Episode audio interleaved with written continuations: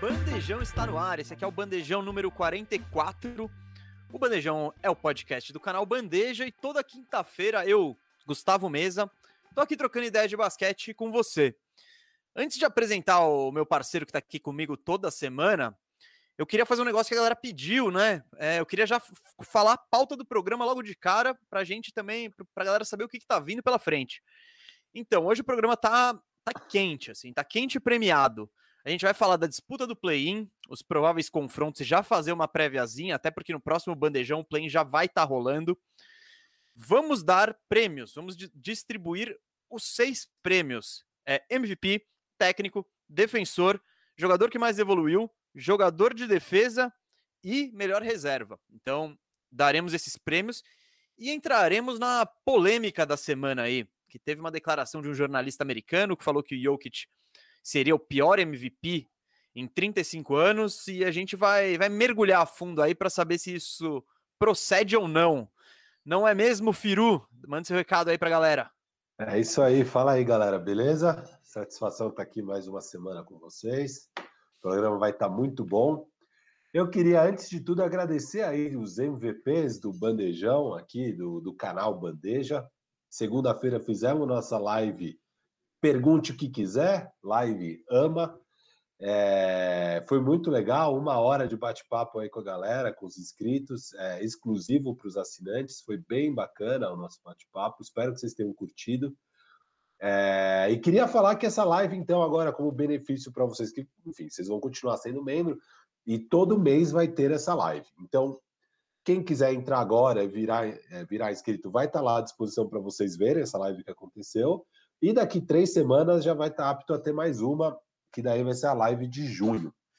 É, queria também falar que, como meta agora para bater 100 inscritos, quando bater 100 inscritos, a gente vai criar um grupo no Telegram para os bandejeiros, para os membros aqui do canal Bandeja.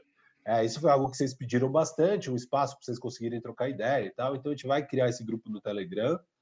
E até, inclusive, às vezes vai aparecer lá o Mesa e eu para trocar uma ideia tal. Não vai ser toda hora. O grupo é mais para vocês trocarem ideia mesmo entre vocês, que é algo que vocês pediram. Mas também, às vezes, vai pintar lá o Mesa, vai pintar lá o Firu, esse que você fala. E acho que é mais um lugar bacana ali para a gente desenvolver essa nossa comunidadezinha de bandejeiros que estamos desenvolvendo aqui com esse programa. E também já temos a meta para 200 inscritos, viu? Quando bater Olá. 200 é, Eu não sei bater... disso. Pois é, tudo, tudo coisa aqui que estou no alinhamento com os donos do canal, da Peleja Mídia, e para fazer esse programa bem estruturado. Em breve a gente deve fazer uma comunicação mais redonda de tudo isso e tal, mas a meta para 200, porque eu, eu tô com a expectativa de a gente bater 100 ainda nessa live, hein? não sei não se a gente não bate 100 durante essa live, e aí já fica, já fica aí pronta para quem estiver ouvindo depois que já bateu 100, é, a nossa meta de 200 é quando bater 200, os bandejeiros vão escolher através de enquete os temas do Radar Bandeja. Então vão ter dois tipos de enquete que a gente vai lançar de vez em quando. Algumas para escolher o tema que a gente vai gravar, então a gente não decidiu e tal, nem o tema, a gente ainda vai escrever o roteiro e tal. Estamos pensando nessas hipóteses aqui, o que, que vocês acham mais legal? E aí a gente vai lá e escreve o roteiro e tal. E o outro é, cara, já temos uns cinco episódios aqui pronto, e a gente lança a enquete para eles decidirem qual a gente vai lançar primeiro.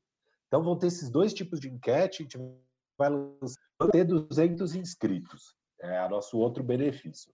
Isso tudo, como eu disse, faz parte de um plano muito maior é, porque é, a gente, a gente quer, com esse plano, conseguir fazer o canal finalmente ser bem remunerado, porque a gente está com uma audiência bem legal, a gente vive de AdSense, que dá muito pouco dinheiro, que é o anúncio do YouTube, é muito pouco dinheiro para pagar toda essa equipe, toda essa esse monte de gente que trabalha aqui, mesa, o Guto, que é nosso produtor, eu, o roteirista do, do, dos radares, o locutor, o editor do vídeo, toda essa equipe do, do Bandejão. É, e a maioria de nós, na verdade, é trampa part-time, porque a gente tem outros trabalhos e tal. A gente quer que isso aqui seja o nosso trabalho, porque a gente acredita muito no Bandejão. É muito legal isso tudo que a gente está fazendo. E acho que um caminho bom para a gente conseguir estruturar isso é com esse plano de assinatura. Então, o que a gente quer cada vez mais dar mais benefícios e, e, com isso conseguir criar mais conteúdo. Então a gente quer um dia chegar no ponto onde tem, sei lá, mil, cinco mil, dez mil inscritos, e a gente consegue ter Bandeja Explica, que é um dos meus programas preferidos, Bandeja Explica, todo mês, é, ter, é, ter bandejão duas vezes por semana. Eu quero ter um programa só meu, que já estamos. Live fixa com a galera. Live fixa com a galera. Ter um programa só meu é, de análise semanal. É, teria é, newsletter que a gente faria com conteúdos da internet. Teria acesso a materiais exclusivos. No futuro, quando a gente voltar para o estúdio, vai dar para participar lá presencialmente no estúdio. É óbvio, isso aí num cenário já mais controlado de pandemia ou pós-pandemia, mas enfim, tem uma série de benefícios que a gente quer dar e a gente quer crescer junto, sabe? A gente está querendo crescer essa comunidade e crescer o canal dessa forma. E então, cara, a sua participação aí no programa é muito importante no, como bandejeiro, como seja membro. E é isso, a gente quer com isso conseguir criar mais e mais conteúdo e esse aqui virar o meu trabalho fixo, o trabalho fixo do Gustavo é, e de toda a equipe que está aí se esforçando para entregar esse conteúdo que vocês gostam tanto e a gente gosta tanto também de fazer. Beleza? Esse é meu recado. Posso... Então, eu quero complementar o seu recado e já começar agradecendo, porque a live mal começou e a gente já tem três novos membros. Temos o Leonardo Domingues, o Lucas Tavares e teve mais um que eu vou buscar que foi logo no antes de começar mesmo, inclusive, que foi o o Matheus Meirelles Matoso. Então, galera, é, agradecemos demais. Uh, e, fi, e é isso. Eu, tudo que o Firu falou, eu assino embaixo. A gente só quer crescer. E essa é uma maneira de vocês ajudarem e efetivamente fazerem o canal crescer. Então, muito obrigado. Queria dizer também que estamos de olho no Superchat, né? O Cascão nos, nos obriga, pintou Superchat ali, a gente dá uma olhada. Então, fiquem Fiquem atentos aí, quem quiser participar, participa por lá. E eu queria pedir uma desculpa também, antes da gente entrar na pauta do programa, pela qual já passei, eu queria pedir uma desculpa aos bandejeiros e principalmente à torcida do Cascão no Fantasy. Eu, eu, eu alertei, ficar apoiando esse cara é meio complicado. Vai o Firu, por exemplo, era um cara muito mais legal, você pode se decepcionar. Eu botei uma enquete no meu Instagram, lá no arroba Gustavo 87 pedindo, eu quis sensibilizar o Cascão com a vontade popular. 93% das pessoas queriam ouvir a palavra do Cascão, o campeão do Fantasy Bandeja, e ele se negou a falar. Ele quer se manter no anonimato. Então, galera, eu alertei, falei uma, duas, três vezes sobre quem pessoa é, que pessoa é esse tal de Cascão. E é isso. Lamento decepcioná-los, mas não terá a palavra oficial do Cascão hoje, que é um campeão quieto, é um campeão mudo né? E é isso. o Firu perdeu para ele, eu nem cheguei perto, então, mas é isso, gente. A temporada do Fantasy Bandeja terminou. Foi muito legal participar. Já de minha parte acabou essa temporada cortesia em que eu sou muito legal assim com as pessoas e o ano que vem vai ser a mentalidade seek and destroy. Já tô falando aí com reformulação em Orlando. O Firu sabe como é a mentalidade seek and destroy de outras ligas já. Meu Deus. Mas Meu é Deus. isso. Tem Bom, algo pra falar do vamos... Cascão aí? Não, cara, era, ele realmente mandou muito bem no draft, foi um desempenho fantástico do Cascão, merecido o campeão aí, merecido. E parabéns para a Drica, que diferente do Boston Celtics dela, que é um desastre, ela foi super bem aí com o clubismo.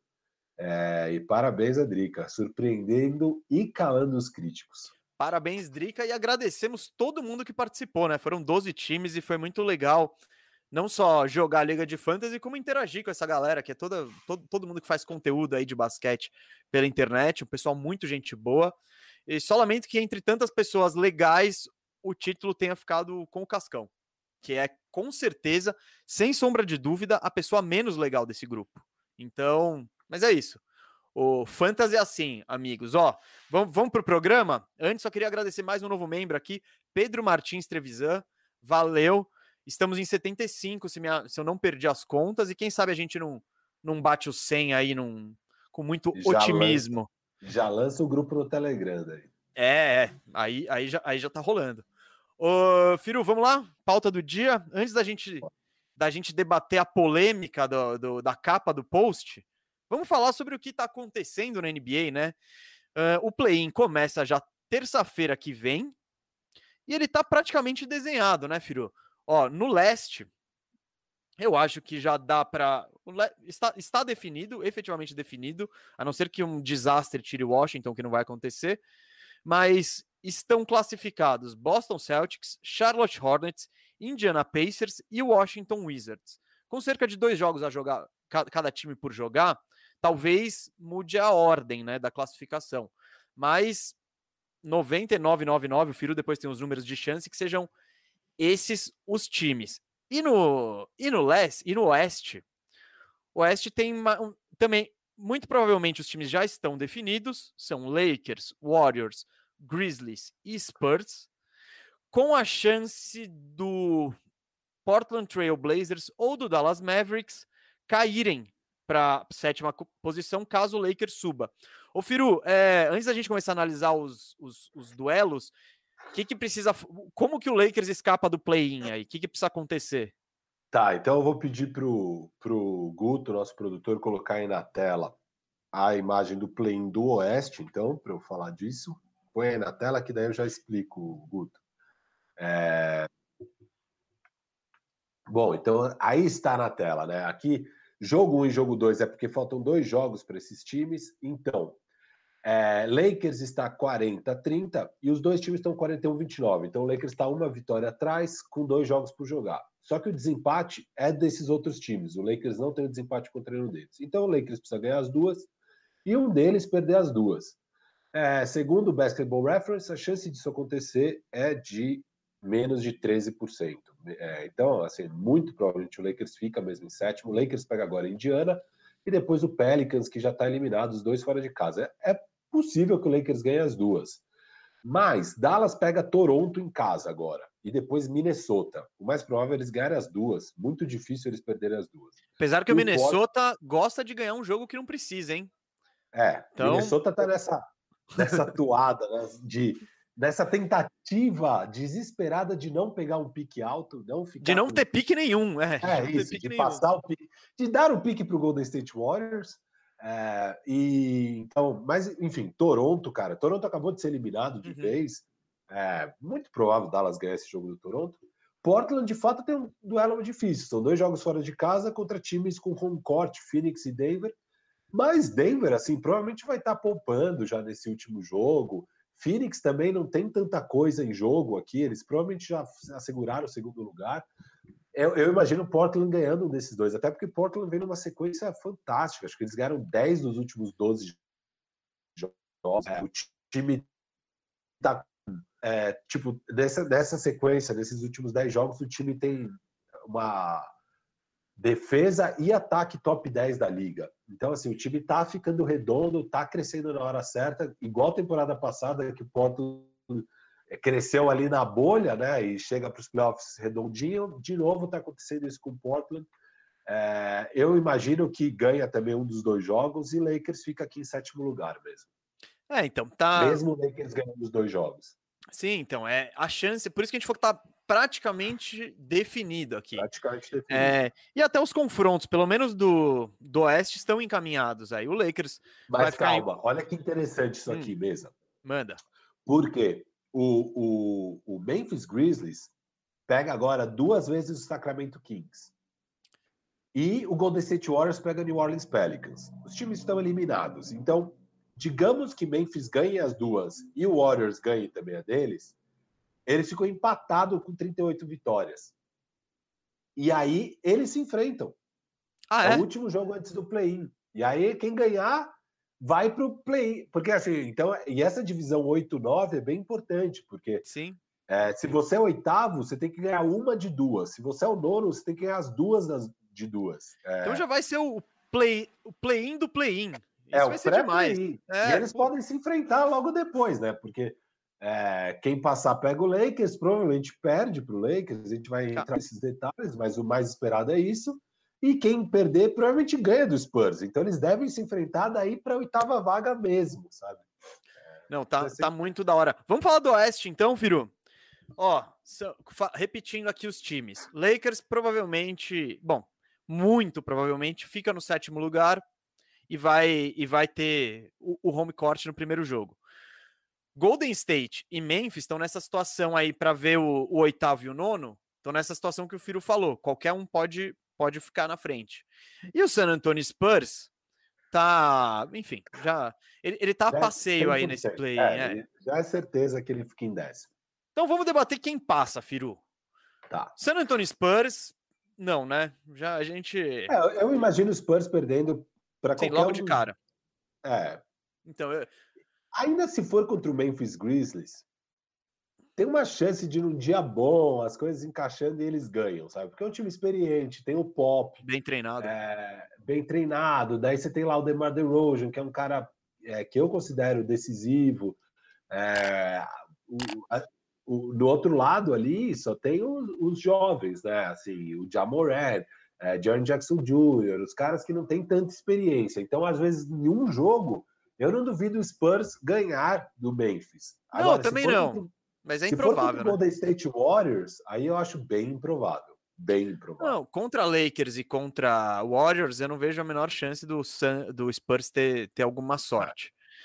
Uh, vamos falar então. Bom, nós dois eu acho que acreditamos que o Lakers passa, né? Eu acho que é muito, muito, muito improvável o Lakers perder dois jogos seguidos para Golden State e Memphis, vai. Que seria, eu acho que esse é o cenário que se desenha em qualquer um dos, o Golden State ou Memphis ficando em nono ou oitavo, ou o Lakers pega de cara e se perder o primeiro jogo vai ter que pegar um dos dois. Então, eu acho muito pouco provável, claro. O LeBron James ainda não voltou, né? Tá, ele, ele deveria ter voltado acho que ontem, sei lá, esses dias e, e ainda não voltou. Então a lesão tá preocupando mas também não estão pipocando aquelas matérias de meu Deus, que tragédia, não. O que estão dizendo é excesso de zelo, blá blá blá. Claro, não vimos ele, né? Já não vemos ele há muito tempo, mas é inimaginável o LeBron perder dois jogos seguidos mata-mata, né, Firu? É, não. É, é, ele, ele agora é 100% é, é, o zelo mesmo. Acho que o Lakers está claro também que tá difícil de pegar o, o, a sexta vaga e que talvez nem vale tanto a pena, assim, porque ele se garante em dois jogos ganhar um de dois jogos contra Memphis ou Warriors e depois o vencedor contra o Spurs, cara, o Lakers se garante. É, então, e, e, aí o caminho fica bem melhor para o Lakers, que é o que a gente já falou antes, né? E o Lakers sabe disso. Então, agora vai vai colocar o LeBron. Tá? Eu, eu, eu tô tranquilo com essa lesão do LeBron. Eu não acho que tá tão, tão problemática. E, e a boa notícia é o Anthony Davis voando, né? O Anthony Davis está voando, está em plena forma aparentemente. Ah, então são notícias boas aí para o e Beleza. Deixa eu só parar aqui um segundo para ler o superchat, hum, porque tem a ver também com o assunto. O Li Alves, muito obrigado, Li Alves, pela contribuição. Valeu, Li. Passando apenas para deixar aquele apoio de sempre. Firu e Mesa, podemos sonhar novamente com esse Lakers, com o AD voltando a ser AD? Abraço obrigado. E é justamente disso que eu estou falando, né, Li? É, o AD voltou a ser o AD, teve aquele jogo incrível contra o Knicks. Ele defensivamente é um absurdo, assim, é, é provavelmente o melhor defensor da liga. É, e, e, cara, ofensivamente também um monstro, é um jogador claramente top 10 aí da NBA para os playoffs. E ele está em plena forma, que era uma grande questão, né? Acho que a lesão dele realmente preocupou muito aí nos últimos meses. É muito bom ver o AD em plena forma dá, dá toda a confiança que sempre deu no Lakers, sabe? Precisa disso para a gente confiar no Lakers. Falta o lado LeBron, mas eu estou na esperança que o lado LeBron é só precaução. É isso, Firo. Eu tô, tô com você. A gente. Pô, a gente tá falando isso o ano inteiro, né? É. Machuca um, ah, não. Vem aquela tempestade, gente, calma, gente. Com os dois saudáveis, deve dar tudo certo. E é isso. O, é, o Lakers nunca, não precisa provar nada e também não tem medo de ninguém, né? Então, é aquela coisa. A saúde é o principal e a saúde desses dois caras, né? Que, por, por outro lado, se você não tem um deles, eu acho que qualquer chance do Lakers acaba. Então é isso. Aparentemente, eles chegarão inteiros para o play-in. E, Firu, Memphis e Golden State, vai, porque ambos concordamos que Lakers deve passar aí no play-in, independente do cenário. Você acha que o Memphis pode ganhar do Golden State? Acho que pode, acho que pode, sim, com certeza. Mas, você, é um time... mas, você não apostaria nisso? Cara, eu Apostar, acho que velho. Meio... Aqui, ó. Aqui tem que apostar, não tem que apostar, não, não é... em cima do muro. Exato. Uh... Oh, meu Deus. Ah, é difícil apostar contra o Stephen Curry em um jogo, né? Contra o Memphis. Eu, eu, apostaria no Warriors, mas eu não ficaria nem um pouco surpreso se o Memphis ganhar do Warriors. Nem um não, pouco. Eu tô, com, eu tô com você, eu queria ver sua resposta. Eu não consigo apostar contra o Steph, contra o, contra o Green, que tá jogando muito. E o Golden State tá jogando bem. Essa semana eu peguei alguns jogos muito bons, assim, do Golden State. Vou até lembrar, puta. Eu não Phoenix, lembro é, exatamente. É, Phoenix, Phoenix. Phoenix então, que o Steph estava então, mal no jogo, né? É, isso. Isso que foi o melhor do, da partida, o mais. O que deu mais ânimo é o Steph mal, metendo bola nenhuma, e Andrew Wiggins aparecendo, Jordan Poole, tipo, saindo. Toscano, Toscano Anderson. Anderson, que esse, esse dos, dos, entre a, dos reservas do Golden State, esse é meu favorito. Enfim, eu acho que. E o. Bom, e o Memphis, o que pode dar, causar um probleminha pro, pro Warriors eu acho que é o jogo interno, né, do Memphis com o Valanciunas. É, agora o Jaren Jackson voltou, embora ele não seja um jogador que jogue dentro, mas ele tem tamanho e, e, e, aproveitamento, enfim. Mas é aquela coisa do Memphis. Eu acho que é um time muito, ainda muito moleque, um time que joga certinho, direitinho, com uma rotação muito profunda, assim, com jogadores competentes, acho que até do, do 1 ao 10. Então, é um time muito competitivo, mas ainda moleque, né? E num jogo desse, com esse tamanho, eu acho que eu iria na experiência, assim. Então, ambos. Cara, todo mundo quer ver Curry nos playoffs, né? E LeBron, então também tenho um pouco de acreditar e um pouco de torcida, né? Para dar mais emoção. Até porque com o que o Golden State está jogando ultimamente, assim, já ele já começa a ser mais levado a sério, né? É, a vitória sobre o Phoenix foi muito impressionante porque o Phoenix estava inteiraço. E inteiraço e com o Curry mal. E em tese o Phoenix querendo ainda brigar pelo primeiro lugar, né? Porque o primeiro Sim. lugar te deixa ainda mais longe do Lakers, né? Te, é, é, uma possibilidade maior de você fugir do Lakers. Tudo bem que você não sabe o que vai acontecer no play-in, mas você imagina o Lakers ganhando e ficando em sétimo. Então o Phoenix, particularmente, queria muito ganhar o jogo para encostar no Utah. Com essa derrota aí, ficou bem difícil para Phoenix é, encostar no Utah. É, dificultou muito. É, então era um jogo, não era um jogo fácil, não era aquele jogo que ah, Phoenix já não quer mais nada não, também. Não. Então, Phoenix queria ganhar aquele jogo e mesmo com o Steph mal eles conseguiram ganhar, cara. E, e o Stephen Curry é um jogador muito inteligente, né? Ele é aquela coisa, ele sabe o jogador que tá quente, então ele me dava a bola ali no Toscano Anderson na hora do clutch, porque sabia que é, era com ele aquele momento. É, e, e mesmo ele mal, né, num dia horrível, era três, quatro caras em cima dele no, no jogo inteiro. É, puta, é, ele tem esse fator, né? Ele, e aí ele abre um espaço tremendo para o resto dos jogadores jogarem. É, enfim, o Golden State Warriors é sempre complicado porque tem um dos quatro melhores jogadores da NBA, que é o Curry, e aí nos playoffs, cara, isso faz toda a diferença, não tem jeito. Então, é que... não tem como contra Memphis Grizzlies, que é um time que eu gosto demais. Não tem um pé de rato no Memphis. Todo mundo joga bem, todo mundo joga direitinho, todo mundo sabe executar seu papel. O time é redondo, é coeso, é, tem um monte de peças, o elenco bem deep e tal, é, bem profundo o elenco. O, o, tem um dos jogadores jovens que eu mais gosto e mais acredito no futuro, que é o Jamoran. Agora o Jaren Jackson Jr. voltou de lesão e ele joga demais, esse cara. Ele é incrível. Mas do outro lado tem Stephen Curry, assim. Então, eu, eu só por isso eu vou no, no Golden State Warriors. É isso. Eu tô com você, Firo. E o, o Memphis ainda.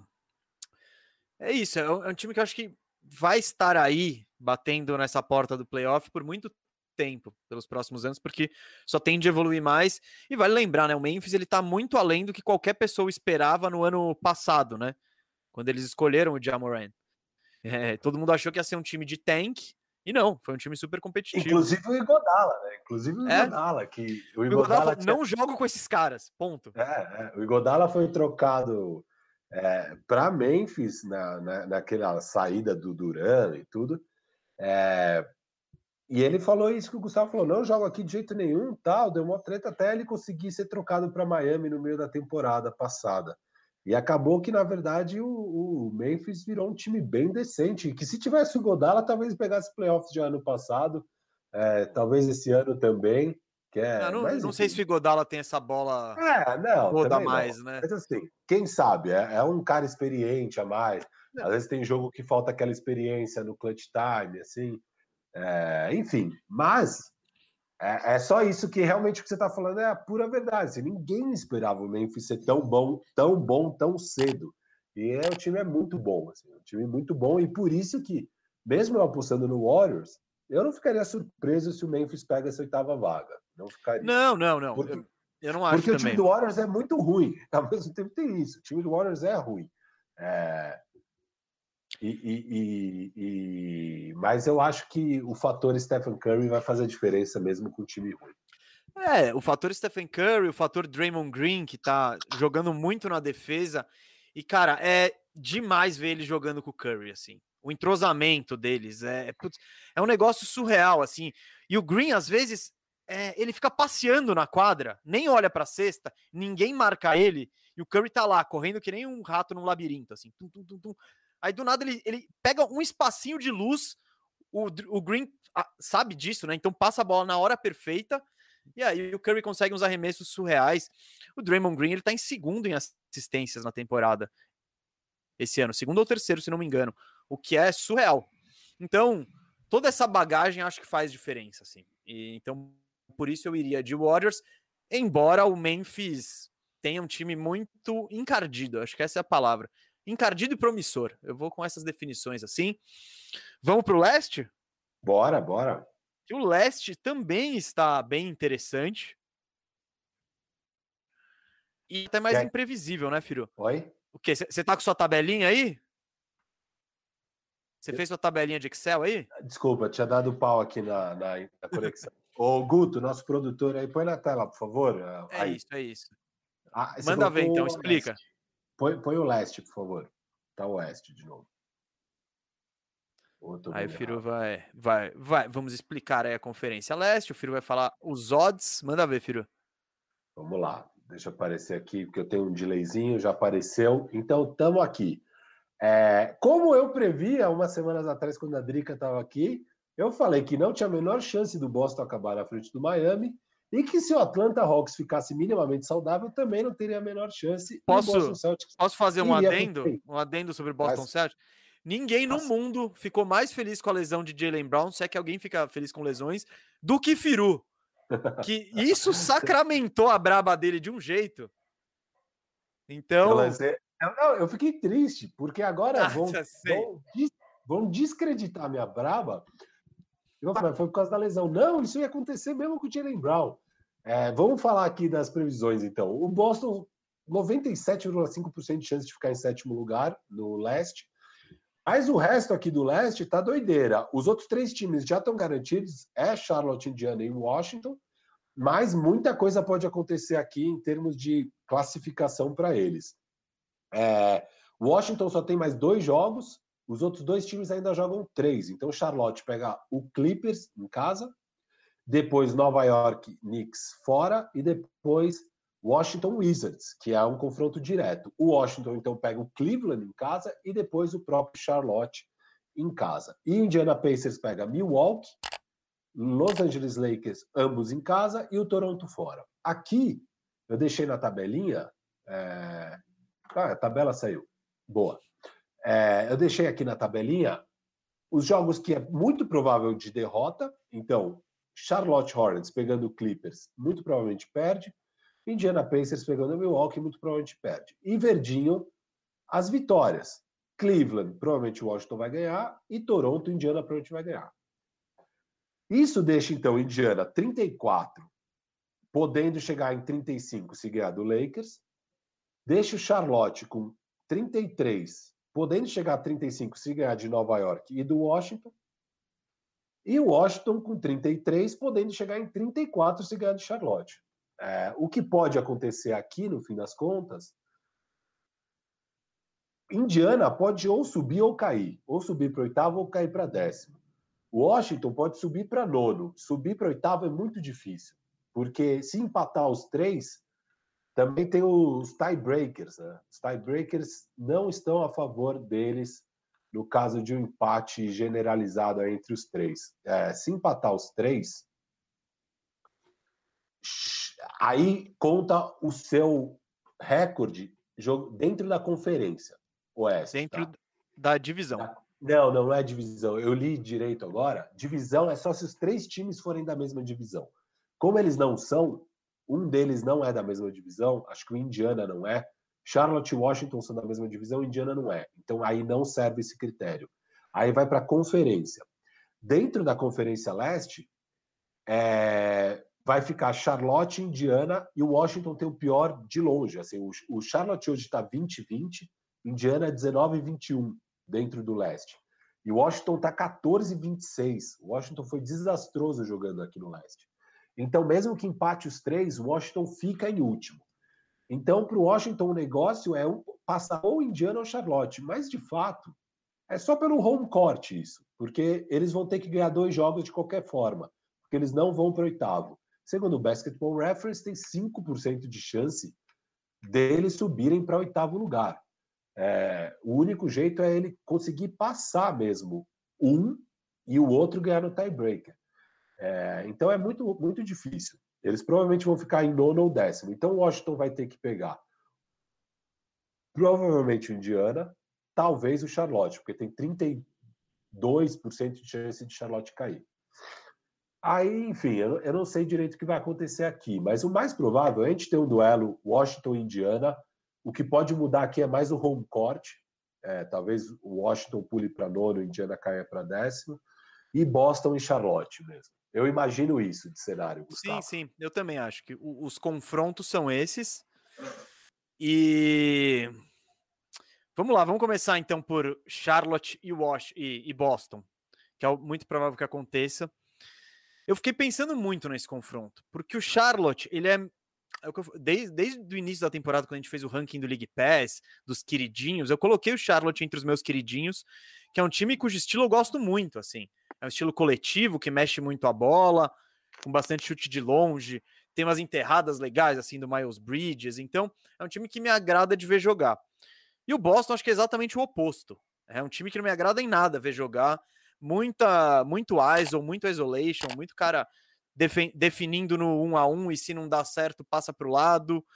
Então, são, são estilos opostos, só que, então, teoricamente, eu deveria ir para ir o Charlotte, assim, ter o Charlotte como meu, meu, meu favorito, mas eu não. Eu, eu comecei a pensar e eu não estou vendo tanto favoritismo assim por alguns motivos. Primeiro, uma peça muito interessante no Charlotte, quando eu disse tudo isso, era o Gordon Hayward, né? Que ele é um ala playmaker, que, cara, totalmente altruísta, que passa a bola, que não, não, não se importa com os próprios stats. E ele tá. Ele dificilmente vai jogar no play-in. Ele tá machucado, né? E, e ele faz uma falta gigante no time. Quando lá, eu acho que o, o, o Charlotte sentiu muito mais a saída do Hayward do que do Lamelo. O Lamelo eles conseguiram lidar. Quando o Hayward saiu, o time despencou, assim, despencou na tabela, porque eles estavam em quarto lá, se não me engano. Então, isso vai fazer falta. E uma outra coisa do Hornets, que eu acho que pode pesar a favor do Boston, eu tenho muito pé atrás com o garrafão do Boston. Eu acho que eles são muito frágeis lá dentro. Só que o Charlotte é um dos times também que, que menos sabe é, tirar vantagem do adversário nisso. Eles, a rotação de pivôs deles é Cody Zeller e Bismarck Biombo. Então são, são dois caras. O Biombo não tem ataque nenhum e o Cody Zeller já é veterano, é um cara pesado. É, então eu não vejo o, o, o, Charlotte tirando tanto proveito desse confronto, é, esse confronto interno no garrafão. Por isso, tá mais aberto do que eu imaginava, assim, tá bastante improvável. E o que me leva um pouquinho, talvez, e eu, e eu, até agora não tinha me decidido, então eu vou me decidir agora. Eu acho que o que me leva talvez para o lado do Boston é a experiência. Boston já ter participado desse cenário várias vezes, mesmo sem o Jalen Brown. A gente tem o Tatum, tem o Kemba, tem o Marcos Smart, então são caras com mais rodagem. Só que eu não sei, eu tô zero convicto com isso, tanto que Saiu agora esse palpite aqui. E você, Firu? Ó, eu, eu já tinha lançado a Braba lá atrás, eu vou manter com ela, de, mesmo sem o Gordon Hayward. Eu acho que o Gordon Hayward vai fazer falta, óbvio. Com o Gordon Hayward e com o Jalen Brown, voltando os dois, eu apostaria no Charlotte. Eu sem acho que eu também, dois, viu? Eu também. Sem os dois, eu vou continuar apostando no Charlotte, tá? Mas eu, de fato, para mim, equilibra mais. Para mim, o Gordon Hayward vai fazer ainda mais falta para Charlotte do que o, o Jalen Brown, por mais que eu ame o Jalen Brown, acho ele um baita jogador. É, mas esse fator playmaker é, é, algo é algo que é muito difícil de se substituir, sabe? Ele, ele tinha uma importância gigante, ainda mais pela experiência nesse tipo de jogo e tal. Eu acho que ele vai fazer ainda mais falta. É, óbvio, Jalen Brown faz muita falta, né? É um cara para mim é um cara que tem melhor aproveitamento ali na hora decisiva pelo Boston, é, mais do que o Jason Tatum, eu confio mais nele para acertar um arremesso no clutch. É, e muito bom defensivamente tal. Então vai fazer falta também. É uma pena que ambos não estarão para esse confronto. Até porque a, a é. ausência do Hayward perde a questão rivalidade, né? Exato, vai ter o Kemba exato. contra o Hornets, aí seria o Hayward contra o Celtics, tal. Os dois caras que de time. É, o Rozier tá. Terry Rozier e tal. É, então, assim, é... mas eu continuo apostando neles. Eu gosto muito desse backcourt do, do, do Charlotte, acho o time mais organizado, acho que estão com mais vontade para o Boston. Essa é uma temporada que eles vão para esse jogo meio tipo, ainda mais depois da lesão do Jalen Brown, eles vão para esse jogo meio tipo, puta, ah, Deu lá. tudo errado. Tipo, é, eles não estão empolgados para jogar É o oposto do Hornets, né? Vamos lá, essa é a nossa chance e tal. Não, eles estão meio tipo, puta, que merda de temporada, vamos ter que jogar essa porra aqui para não passar vexame. É... E o Charlotte não, o Charlotte tá indo, não, essa é a nossa chance, agora, agora é a hora, vamos se provar, vamos mostrar quem a gente é e tal. Então, até por esse fator, eu acho que pode dar o Charlotte Hornets aí, e, a, e aí, indo para o outro jogo. Calma, calma, calma, Firu, Firu, Firu. Antes do outro jogo, vou fazer um break aqui para dar uma moral para o nosso superchat. O Boa. Arthur Poiata. Boa tarde. O Arthur Poiata contribuiu com 5 euros, que na cotação atual do euro com real deve ser por volta de 500 reais. A gente não, não sabe, mas está por aí. Arthur Poiata, boa tarde. Acompanho há pouco tempo, mas gosto imenso do vosso conteúdo. Muito obrigado. Uma questão: até onde Hawks pode chegar? Tendo um plantel com muitas soluções. Abraço. Olha, eu acho que o Hawks e o Knicks eles estão torcendo muito para se enfrentassem. É o cenário dos sonhos dos dois. Porque. E aí a gente vai Tem falar disso. É, é a gente vai falar disso semana que vem. Vai ser uma, um mega bandejão prévia dos playoffs. Mas eu acho que o teto do Hawks é segunda rodada, o que tá ótimo, assim. É, eu não vejo é. o Hawks passando pelo Heat. Eu vejo com chances de passar pelo Knicks sim, vai ser um duelo equilibrado, mas sonhar mais do que a segunda rodada eu acho difícil. Né? E é. você, Firu? Por aí também? É, exatamente. Eu acho que passa pelo Knicks. Eu não quis antecipar minha escolha da semana que vem. Tá? É. é eu quis deixar eu já, emoção. Já, já adianto que pode até nem ser esse confronto, porque o Hit pode entrar de intruso. É, o Atlanta tem que torcer muito para o Hit não entrar de intruso. É, e, e mais assim, eu acho que a Atlanta passaria pelo Knicks e depois perde para o Philadelphia 76ers.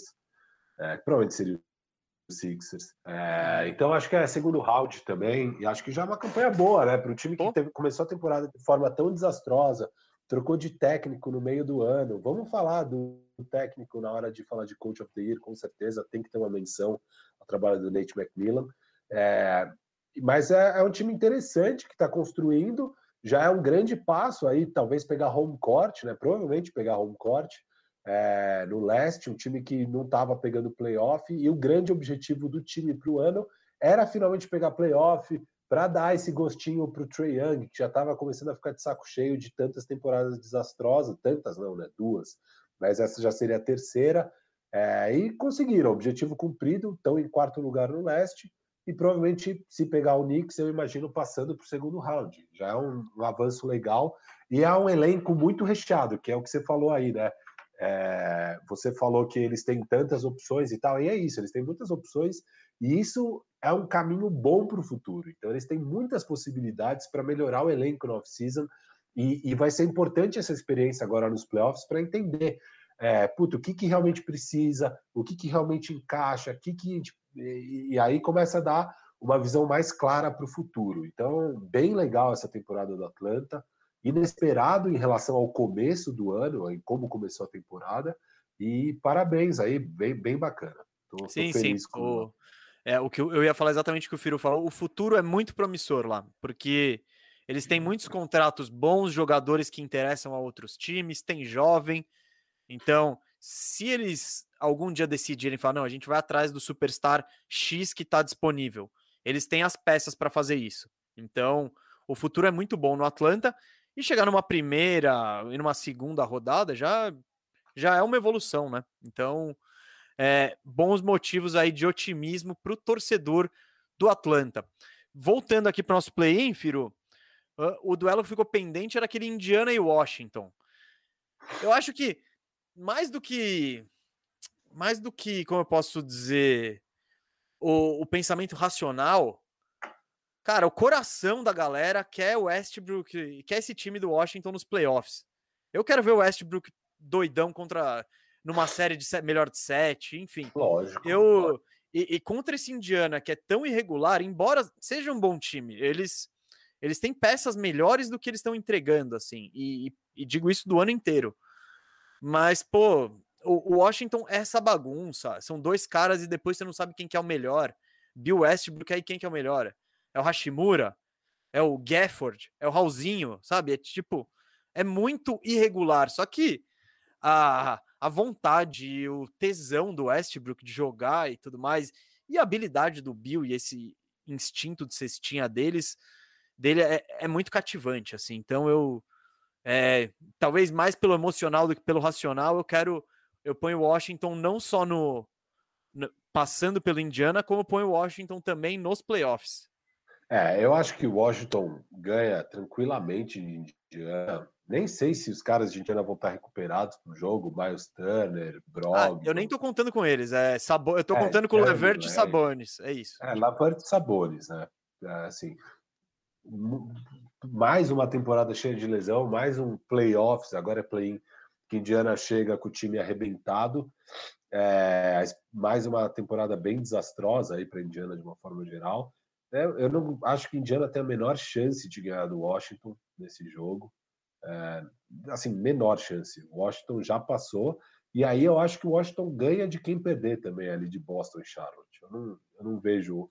Eu vejo o Washington ganhando as duas. Assim. Então, uhum. Eu também tô nessa. Washington... O, eu, vi, eu dei uma pesquisada rápida aqui. O Brogdon acho que joga o play-in. Que é. já melhora tal, mas eu não, não acho que é isso que vai mudar. Mas vai jogar meio bichado, né? Aquela coisa assim. O Brogdon tá com hamstring, que uhum. é, é uma lesão chata, assim, você não tem muito controle sobre ela, assim, é só o tempo Sim. mesmo Ah, é aquela coisa é. que você volta antes, ela estoura. Hamstring é, é, é, panturrilha ou coxa? Não, agora não lembro. Acho que é panturrilha. Cara, eu vou, eu vou pegar a tradução para falar. É, é, o tendão, né? É o tendão. É, então é coxa. coxa. Geralmente, eu acho que é a parte, aquela parte oposta da coxa ali. Tipo, que tá atrás. Mas é, enfim. É chato, lesão muscular é isso. Tem um jeito de curar que é tempo. E se você volta é. antes, talvez não role. Então é isso. Mais algum adendo de play-in aí, Firu? Cara, não. É, também, igual você falou, estou muito animado para ver o Westbrook, principalmente o Westbrook, óbvio, o Bill também, mas ver essa dupla aí de uma maneira geral é, nos playoffs. Vai ser uma série bem bacana contra a Philadelphia 76ers, é, mas seria mais legal ainda se o Brooklyn Nets sobe para primeiro lugar, que é difícil é, de tá acontecer, mas ver um KD Russ no Não, primeiro. Seria... Cara, incrível, né? O Russ ele ia estar tá ultra mega pilhado assim. Nossa, e ontem eu tava demais, vendo, demais. uma das coisas mais legais do Russ, e eu tava. E, e, ontem eu fiquei vendo o jogo do Washington e, e eu e refletindo sobre isso. É que, cara, toda jogada dele é uma surpresa. Você não sabe o que vai acontecer. É, ele pode fazer, meter, meter aquela bola de três maluca, ele pode errar uma bandeja, ele pode soltar aquela tijolada com 20 segundos, ele pode dar a cravada do ano, e você nunca sabe. E o Russ tem tudo, ele, ele, ele tem todos os atributos físicos, né? Tem a visão de jogo, tem. Só que ao mesmo tempo ele toma as decisões meio enigmáticas, ele tem uma ultra mega confiança nele mesmo, muito além do que devia até. Que. Não, não. Não, eu não tô, por isso que eu digo que o Russ é uma surpresa. Ele, ele, é ultra confiante, às vezes faz ele tomar umas decisões esquisitas. Mas esse, esse lado surpreendente e enigmático de você não saber o que esperar dele, eu acho, puta, eu acho muito legal, assim. É, é muito cativante e o fato dele se importar pra caramba com. Ele é o cara que mais se importa na quadra, isso é, isso é fato.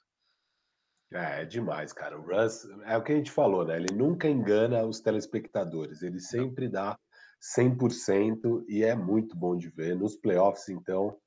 Cara, eu tô torcendo muito para isso. Eu tô torcendo muito para Washington em oitavo e Brooklyn Nets em primeiro.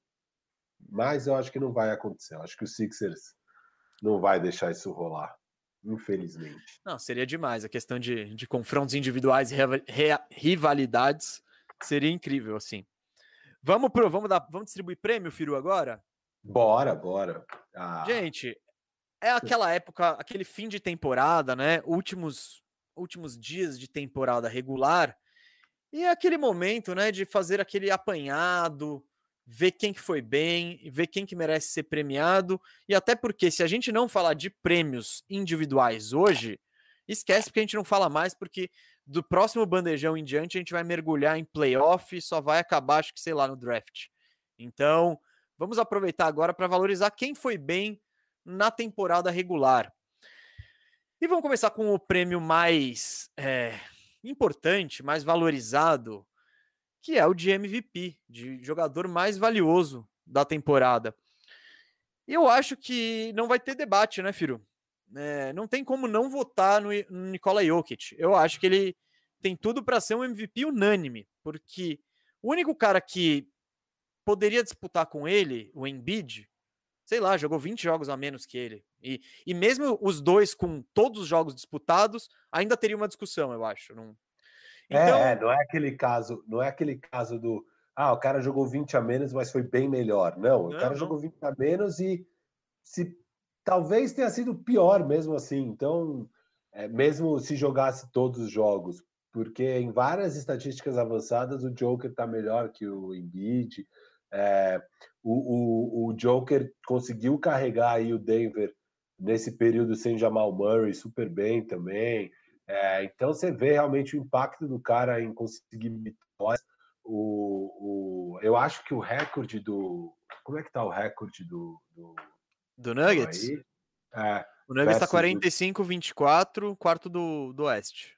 Não, então 45-24. E o, e o Philadelphia? Eu tô abrindo aqui. Philadelphia tá 47-22. Ah, então são recordes parecidos também. É óbvio, o Philadelphia acaba sendo o primeiro, mas é porque o leste é mais fraco. É, então, recordes parecidos e o impacto do, do Joker gigantesco. Eu concordo com você, viu? Eu acho que VP é unânime. Mas tem os americanos, eu não sei o que acontece, eles parecem que têm uma birra, assim, não querem dar o prêmio, se sentem mal de dar o prêmio para o Joker. Cada semana surge um boato novo. Ah, será que o CP3 merece. Cara, chegou ao ponto de colocar esse CP3 na conversa, porque não tinha mais quem colocar, nenhum fazia sentido. Joe, é, Embiid não dava mais, LeBron não dava mais, é, Harden não dava, sei lá quem não dava. O Giannis chega, né? É, uhum. aí falaram, puta, vamos ver CP3, sei lá, tudo menos o Joker, parece. E por quê, né? O Joker é tão bom, é um jogador que eu gosto tanto há tanto tempo, vem evoluindo temporada após temporada. Ano passado chegou na final de Conferência do Oeste, então é um cara que, além de tudo, entrega também nos playoffs, não é um jogador de temporada regular. E, cara, uma temporada muito boa dele, muito boa. Uhum. Eu fiz um apanhadão estatístico aqui, Firo, para mostrar como isso não devia nem ser discutido, sabe? Claro, estatística não é tudo no jogo. E se, e se fosse assim, você não precisava nem ver basquete, era só entrar no Basketball Reference e tirar suas conclusões, mas elas ajudam a compreender. E aí eu fui nas estatísticas de rendimento individual, principalmente. Vamos lá, PR. E, e, todas elas são algum, são uma média, assim, são um número que é uma média de vários fatores que medem eficiência de enquadra. Então eu não vou ficar também explicando o, quais são elas e tal. Eu vou falar mais os números e as colocações do Jokic. PR, ele é o segundo na liga com 31, o primeiro é o Embiid com 31,1. Então é uma diferença É, e se você levar em conta que tem mais jogos, sabe? Tipo, também não, não, é um critério considerável. Win share, então uma espécie de participação do jogador em vitórias. Quantas vitórias o cara ganhou sozinho, vai? Mais ou menos isso. Quanta, é, quantas vitórias está na conta dele, assim? E esse número é surreal. Ele tem, o Jokic tem 15 vitórias na conta dele. O segundo é o Gobert com 10.7 e o terceiro o Yannis com 9.8. Mais de 4 é. pontos de diferença do primeiro para o segundo. É, cara, não, não tem comparação, é incomparável. VORP, que é Value Over Replacement Level, é player, desculpa. O que, que, é isso? É basicamente sua comparação com reserva, vai, a grosso modo, assim. Quanto, que o, quanto a mais você rende com reserva? É meio que isso. É quantos é, pontos por 100 posses você contribui a mais do que um, um substituto mediano aí da liga? O, é isso, a mediona, assim, o cara que tá no meio. O Jokic tem, tá em primeiro, né? 8.2 em VORP. E o segundo é o Yannis, com 5.4. E o terceiro Junto também, Curry, 5.4. Então, mais uma coisa que você olha a diferença de, de pontuação. Um é 8.2, outro 5.4. Também um, ele tá absurdamente na frente. Então, e vamos lá. E o outro número, que esse é o que eu mais gosto para justificar essa temporada incrível e absurda do Jokic, é o usage. Quantas posses de bola do seu time você consome? Terminam em você. O Jokic, nessa, ele não tá em primeiro, ele não tá nem perto do primeiro, ele é o vigésimo primeiro da NBA. segundo agora. Ah, é? Depois de ontem? É, acabei de entrar. O, ele tá com 29,5% das posses de bola terminam nele. O líder é o Luca, com 36%. Em segundo, Embiid, com 35,5%. Tem uns caras na frente do, do Jokic que são surreais, assim, ó.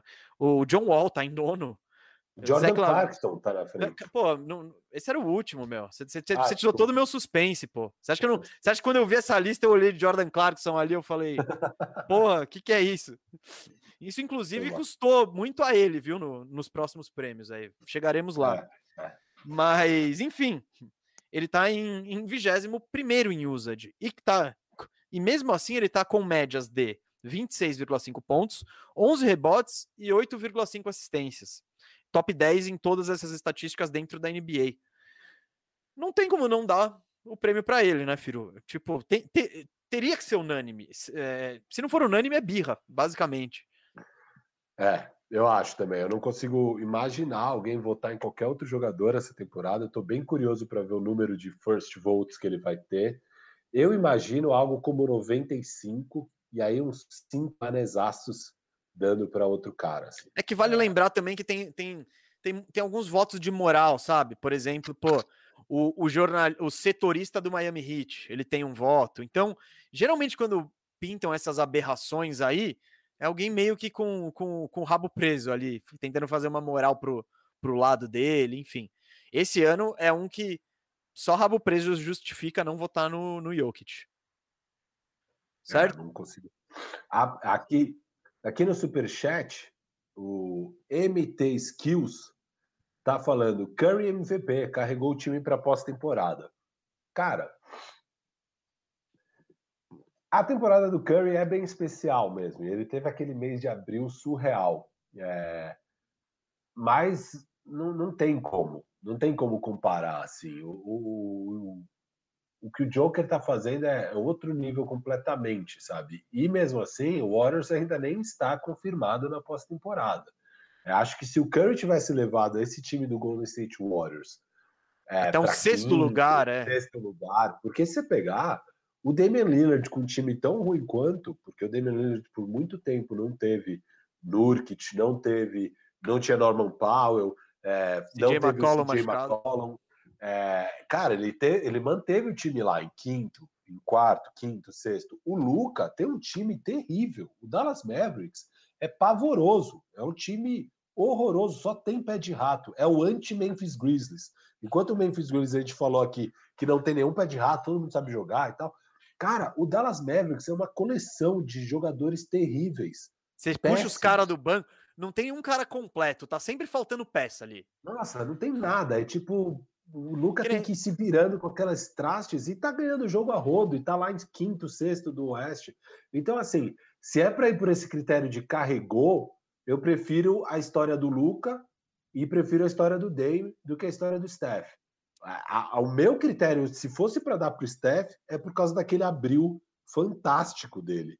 Mas é um mês, né? A temporada são cinco meses, então também não é o bastante.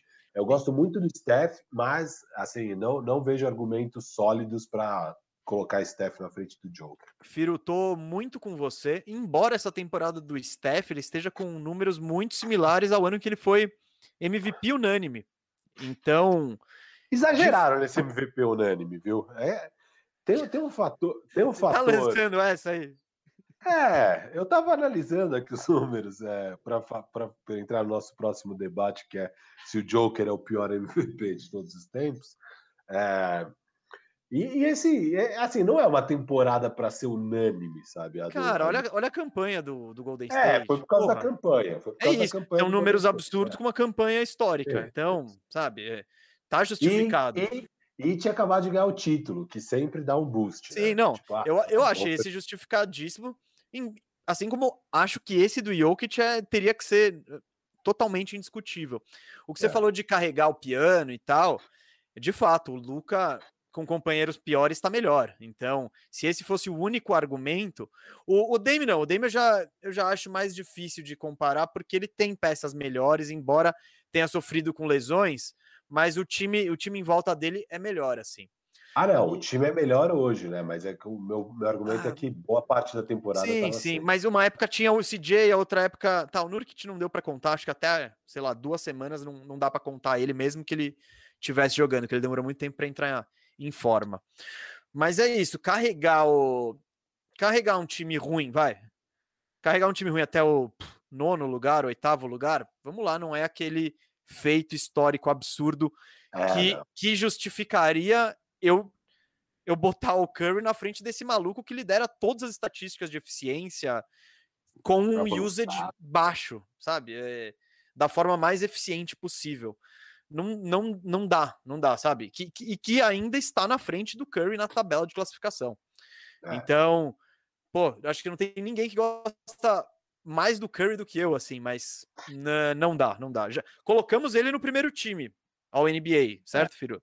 Então, eu acho que certo, tá certo. ótimo já, já tá coroando essa temporada incrível que ele fez, mas ser o melhor da temporada, acho que não dá. Firo, vamos pro, vamos pro debate polêmico, então?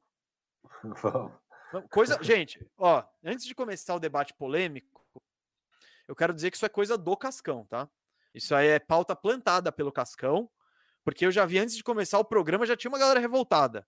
Então, calma, gente, calma. Qual é a polêmica? Ó, o aqui jornalista... na tagline ainda, o Cascão colocou: ah. para jornalista, Jokic seria o MVP mais fraco da história, concorda?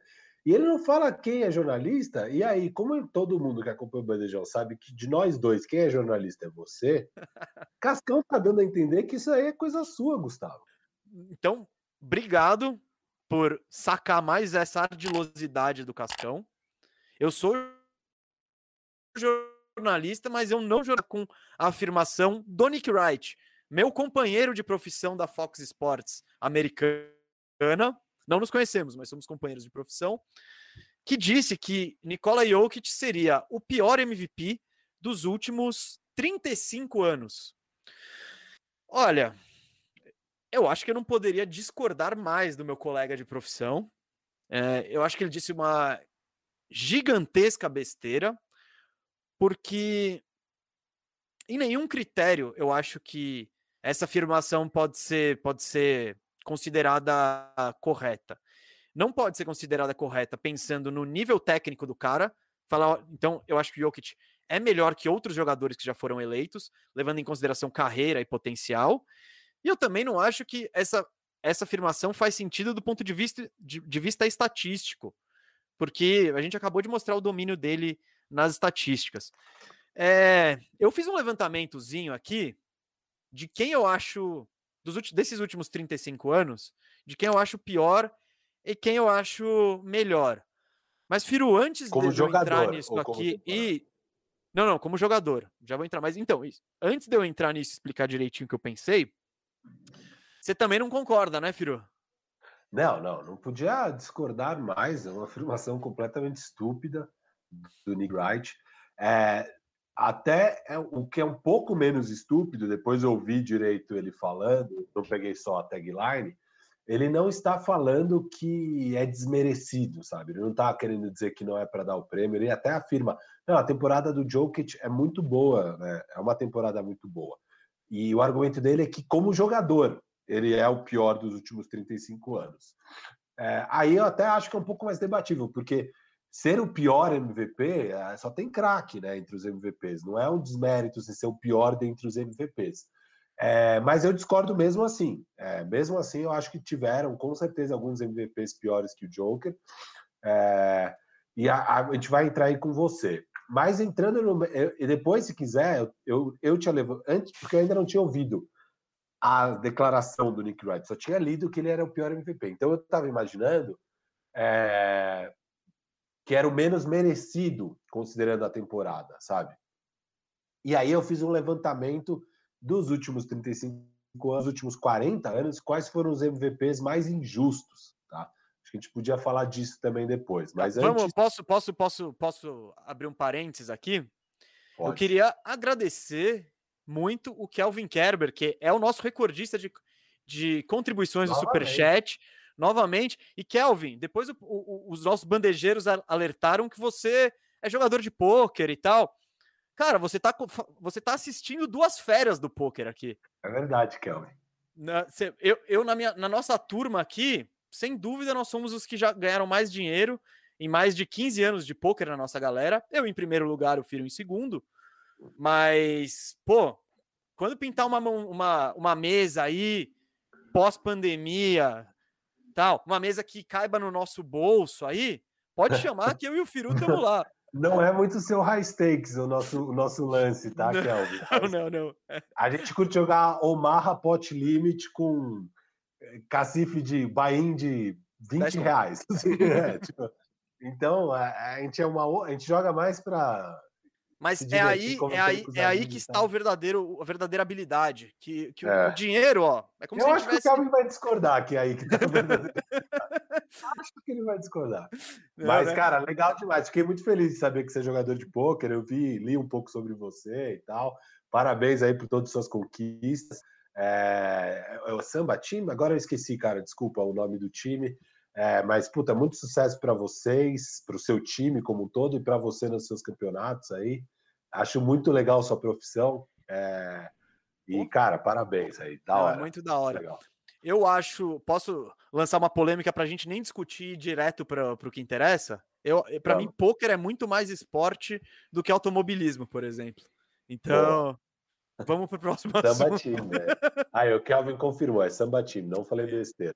Boa. Kelvin, parabéns aí, cara. E agradecemos e... demais a moral aí, né? Pô, muito, muito legal saber que você acompanha a gente.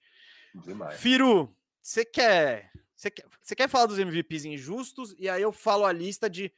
Fala dos MVPs injustos brevemente, brevemente, porque a gente ainda tem, que, tem muito prêmio para dar. E aí tá a gente debate na história. O Jokic, o Jokic é melhor ou pior que quem? Então, vamos lá. Casca, põe na tela aí, Casca, o Gu, Casca não, né? Agora, já, é, graças a Deus não é mais o Casca que está aqui no nosso ouvido, é o Guto, nosso produtor. Guto, por favor, põe aí na, na tela a minha planilhinha. Então, aqui, ó, eu coloquei, eu, eu, cara, eu levantei tudo quanto é dados, tá? É, estatísticas avançadas, estatísticas básicas, número, tá? E fiz um monte de comparação. E eu cheguei nesses piores, tá? Os piores, então. O pior é o Steve Nash, o primeiro ano que ele ganha, em 2005. É um absurdo ele ter ganhado aquele ano. É uma temporada mediana, assim, totalmente comum. Ele é o quinto em win share, ele é o quinto na soma das estatísticas que eu fiz aqui um bem bolado. É, e a diferença foi bem baixa, assim, ele ganhou só sete votos a mais de primeiro lugar do que o segundo colocado. É, quem merecia aquele ano provavelmente era ou o, o Dirk ou o LeBron. Tá? Era um dos dois. Aí a disputa era boa tá? entre Dirk e LeBron. Muito boa disputa. Aqui nesse ano, quem chora muito e quem ficou em segundo lugar foi o Shaquille O'Neal.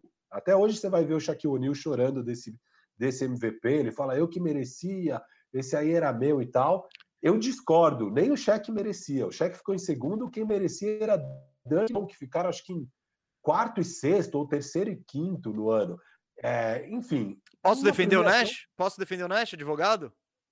Vai lá, é absurdo, não tem como defender isso. Cara, os, os números não são gritantes, tá? É, é um 16-10 ali, com aproveitamento maravilhoso. Só que, cara, o, como a gente sempre fala aqui, MVP é muito narrativa. E de um ano, o Suns, ele, ele tem 29 vitórias. Nesse ano, no ano seguinte, ele salta para 62. E claro, são diversos fatores, mas o principal. Bom, tá acontecendo isso com o Suns novamente esse ano, e a gente tá falando que é um absurdo quem tá querendo colocar o CP3. Não, não, não, não, não, não, pera, pera, é pera. Não, não, não, não, pera. Não, não, não, é a mesma coisa. Claramente não é a mesma, é mesma coisa. coisa.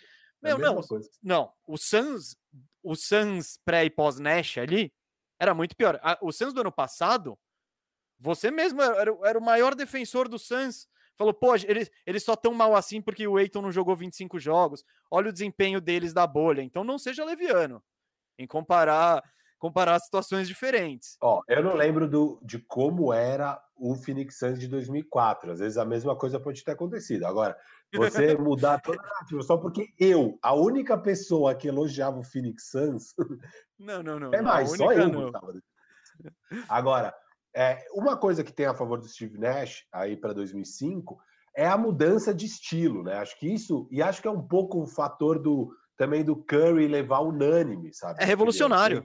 É. é. essa revolução que o, o Steve Nash é, até podia ter ido além, né? Ele vendo hoje em dia o Curry, o Golden State Warriors, ele fala isso, ele fala, cara, é uma pena que a gente se limitou àquilo, porque a gente já podia ter feito aquilo lá atrás, sabe? Lá, só que era tão ousado já o que a gente estava fazendo que a gente parou por ali, mas era muito ousado. Então foi muito por isso, aquele fator novidade e o cara chutando 44% de três num volume muito mais alto do que era normal na época, aquele jogo com muito, é, muita Sim, troca bonito, de passe, é, é. bonito. É, então, assim, foi muito por isso que ganhou. Mas cara, a temporada do Dirk, a temporada do LeBron é, é indiscutivelmente superior, sabe? Indiscutivelmente superior.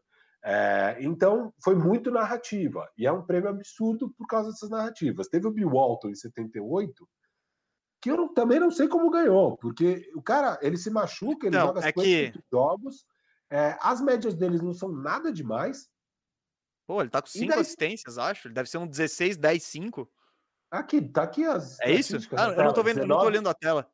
19, 13, 5. Porra! Eu, tô, eu não tô falando das estatísticas porque tá na tela. 19, ah, mas eu vou falar até porque a gente tem audiência do Spotify, desculpa, isso. eu vou falar aqui. 19, 13, 5, o Bill Walton. É, ele é o quinto do ano dele em win share. É, então, quatro jogadores contribuíram mais para o time deles vencer do que o Bill Walton. É, no combo de estatística também ele fica bem atrás, até pelo pouco, pelo pouco número de jogos comparado aos outros. E também foi uma votação apertada. É, Para mim, quem mais merecia é o Karim, pelos números que eu vi. Mas o Karim ficou em quarto. Foi bem disputado ali do 1 ao 4. Então, posso é... defender o Bill Walton agora? Vai lá, você gosta dessa história do Bill Walton, mas não, é um não, não tô falando que foi merecido, mas especificamente esse ano era meio caído a disputa, não é que foi, tinha, foi. Foi um não é que tinha um, não tinha o Jokic naquele ano. E o Bill Walton, é, ele era o melhor jogador, até ele se machucar, ele era o melhor jogador do melhor time da NBA, que tinha sido campeão no ano anterior. Então também aquela história de narrativa pesa. Era é o cara que tinha sido né? campeão. O título do ano anterior é... ser premiado. Que é o que eu acho. Por isso que eu acho que o LeBron, cara, seria muita chance dele ser premiado esse ano se não machucasse. Por causa do título do ano anterior, sabe? Com esse Jokic ia ser difícil ainda. Mas então, é. o Walton nessa, ele pegou ele pegou a onda do. Tipo, ele já estava jogando muito, o time dele era o melhor, aí ele se machucou. E foi muito triste também. Foi a lesão que praticamente acabou com a carreira dele. Então, acho que também Depois isso pesou, sabe? Do 80, tipo... como o sexto homem, né? Lá no Boston. Não, ele, ele, ele, ele processou o Portland Trail Blazers, os médicos. Aí, no, no episódio do DPC, a gente fa falou sobre ele no Clippers. Ele ficou seis anos lá e jogou menos do que em duas temporadas no Boston. Enfim, mas ele era muito monstro, Bill Walton, e vamos dizer, é, a, essa época não, a NBA não bombava tanto de talento. Ainda não tinha o Bird, ainda não tinha Magic, enfim, era essa galera. E o pessoal, sabe o que aconteceu com o Yannis esse ano um pouco? É o Karim, já, tipo, ninguém queria mais votar no Karim Abdul-Jabbar, sabe? É, senão ele é. ia levar todo ano. Então, é, é, oh, as justificativas são meio essas. Vamos lá, Firo, vai para a próxima aí. Eu vou ver se essa eu, eu, eu combato ou não. Nash, Steve Nash em 2006, BMVP, novamente com estatísticas medíocres de 19 pontos, 4 rebotes, 11 assistências. Você tá chamando isso de novamente... medíocre? Porra! Ah, para um MVP, Porra. não, medíocre para um MVP. Para um jogador comum da liga é bom, porque daí você vai estar tá na conversa para MVP, mas na conversa lá embaixo. É, Steve Nash, é, sexto lugar em win share, é, quinto lugar nesse combo de estatísticas, e para mim é uma das ter é a terceira pior campanha de um MVP. Nesse ano, o Kobe Bryant estava metendo 36 pontos por jogo, o LeBron James estava numa campanha incrível, com certeza a disputa tinha que ter sido entre esses dois, sei lá por que deram de novo para o Steve Nash, sendo que além de tudo, o time fracassou nos playoffs, né? Então, assim, não Mas é calma, como se ah, vamos premiar os playoffs, o cara foi campeão. Não, é um time, o cara ganhou um MVP que já era muito discutível, e aí no ano seguinte foram lá e deram de novo, novamente, com uma campanha assim que não justifica. Pô, fracassou, ele foi finalista do Oeste, né? Peraí também, né?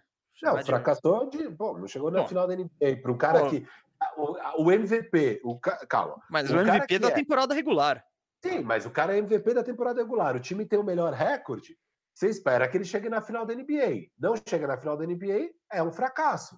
Todo, para todo time é assim. Eu acho que você está é chamando óbvio. um time de fracassado, um time que saiu de 29 vitórias para 62 e ficou entre os quatro melhores da temporada. Eu acho que isso não é considerado um fracasso. Para um MVP é? Não, não é. MVP não, é. mas essa temporada aí é, foi a temporada monstruosa estatisticamente do Kobe. Só que, que ele tinha aquele time horrível, é o Smush Parker e companhia. Que é quem devia levar. Aí o Kobe, o que pesou contra o Kobe foi é, o, o, desempenho do Lakers, mas ele teve. Esse foi é. o ano estatística, o melhor ano estatisticamente do Kobe, assim. E, e aí tinha o LeBron também, Gustavo, com números absurdos no ano, assim, incomparável ao Steve Nash, é, mesmo em termos de vitórias e tudo. É, vitórias, eu digo, win shares, né? De quanto ele contribuiu para ganhar. E, cara, sim, sem sentido nenhum. Esse do Steve Nash talvez seja até pior do que o primeiro. Não, é que o primeiro tudo, tem a questão da. Nem novidade era, é nem novidade era. É que sabe qual que eu acho que é a justificativa, Firu? É, cara, ano passado ele foi o MVP. Nesse ano ele tá ainda melhor. E o time continua voando. É, não, não. Eu não esse eu não tô justificando tanto, menos que o, que o passado, assim. Mas eu acho o Steve Nash um cara. É isso, a, a pegada da revolução do jogo. É, isso pesa a favor. Naquela época, 2004, 2005, da época do Detroit Pistons, que a NBA era, meu, travada, só que só porrada, só jogo truncado. Chega esse Nash com um Suns, cara, super rápido, aproveitamento alto, pô, muito bem treinadinho assim, é cativa, sabe? Chama atenção. É, é um pouco também do que do que o Jokic está fazendo. É, essa revolução do Jokic também chama atenção. Pô, como é o melhor pivô passador da história, o melhor pivô passador da história. Isso isso aumenta a narrativa em si. Mas eu acho que o, o Steve Nash ser BMVP é um exagero histórico, assim. Ele não. Enfim, vamos chegar lá depois. Vamos lá, Firo, próximo aí que você. Vamos lá. Então agora eu tenho aqui o Allen Iverson. É, é o Allen Iverson agora? É o Allen Iverson. Sim, Allen Iverson. Eu, eu não achei que eu ia colocar Allen Iverson, mas vendo aqui os números, assim, a, a do, do, do Shaquille O'Neal, e o Shaquille O'Neal fica, ele nunca chora esse, né? O Shaquille O'Neal só chora o, o, o de 2005 do Steve Nash, mas esse aqui é um absurdo, né? O Shaquille O'Neal tinha sido MVP em 2000, totalmente merecido, aí o Lakers é campeão, e em vez de premiarem o campeão no ano seguinte, que é algo costumeiro na NBA, né? Você puto, o cara já é campeão, ele teve uma temporada dominante. Eu acho que eles premiaram o Allen Iverson por ter levado aquele Philadelphia 76ers até a final no ano anterior. Mas assim, a, a, é, o, o, Allen Iverson é o cestinha da temporada com 31 pontos, é incrível isso, só que numa eficiência baixíssima, um usage altíssimo. É, e, e, as médias dele é de 31, 4 e 4.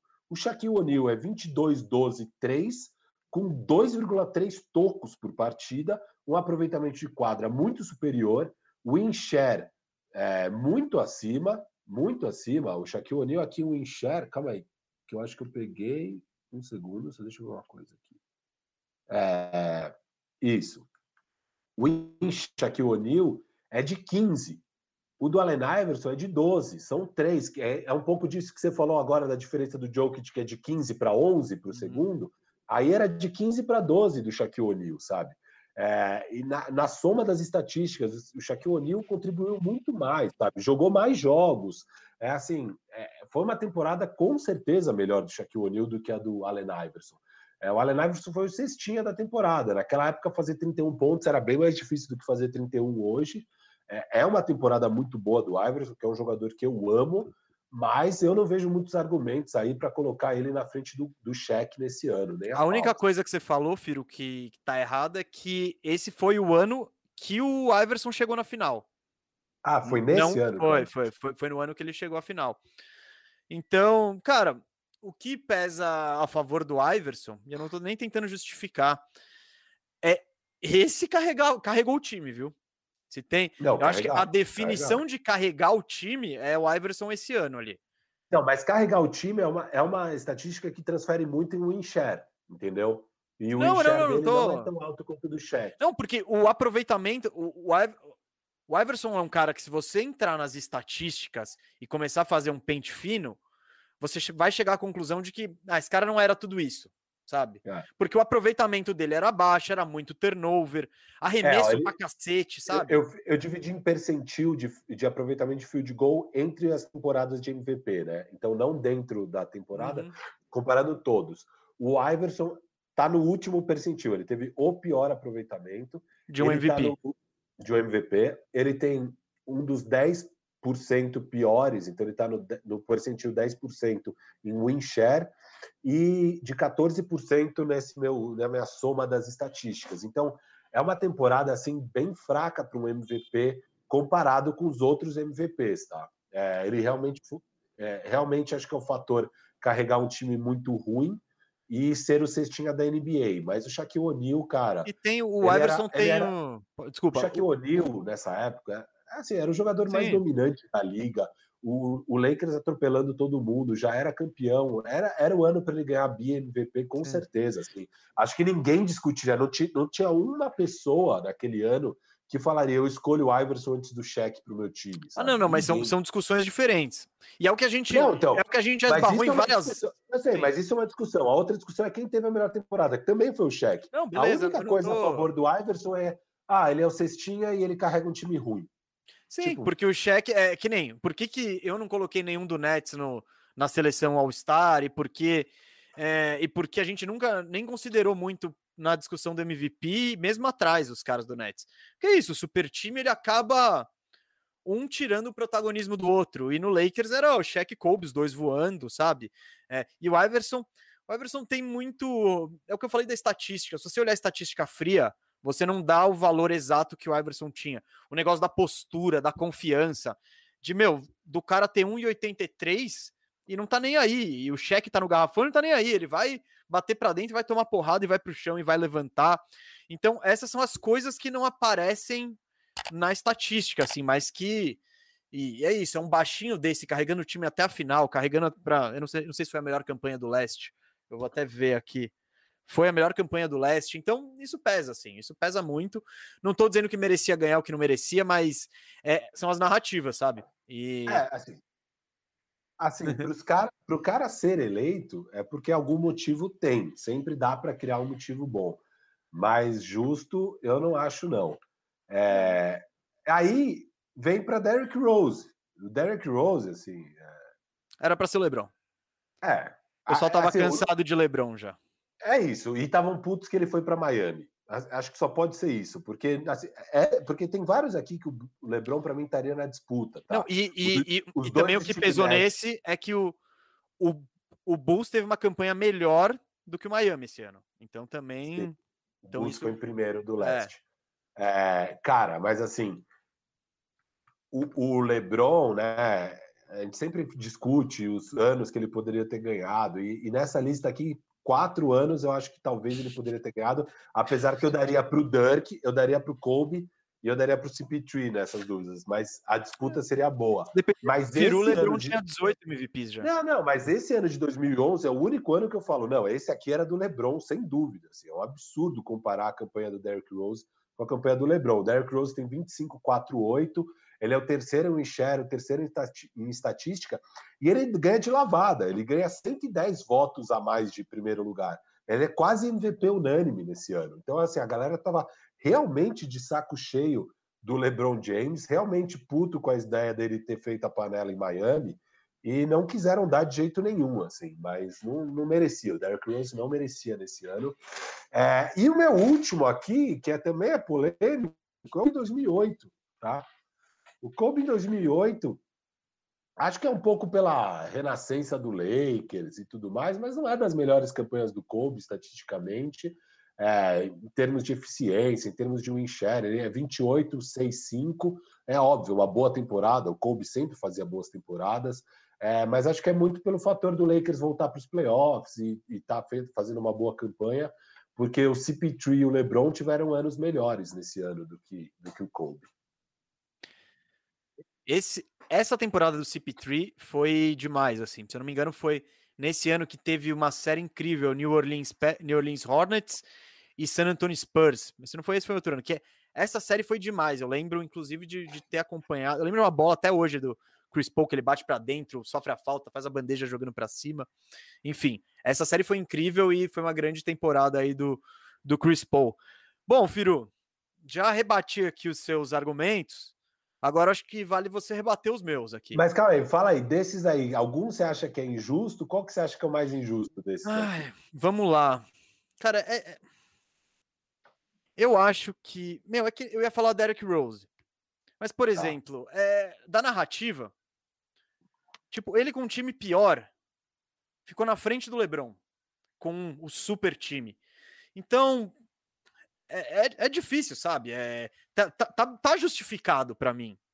Então, ele pode ter tido uma temporada melhor? Pode. Pô, por que, que ele não tá na frente do Derrick Rose, que tá jogando nesse time que é claramente inferior? Então, sabe, uh, olhando aqui, vai, eu vou, vou, vamos tirar, eu vou tirar um do Steve Nash, pronto. Vou tirar um do Steve Nash porque eu acho que historicamente ele dois para ele é muito assim. Tira de 2006 e dá pro Kobe, pô. Tá bom, você quer? Beleza, dei pro Kobe. Tá, você tá feliz Boa. agora? Kobe, Kobe, Kobe, um Kobe ano mais um MVP aí.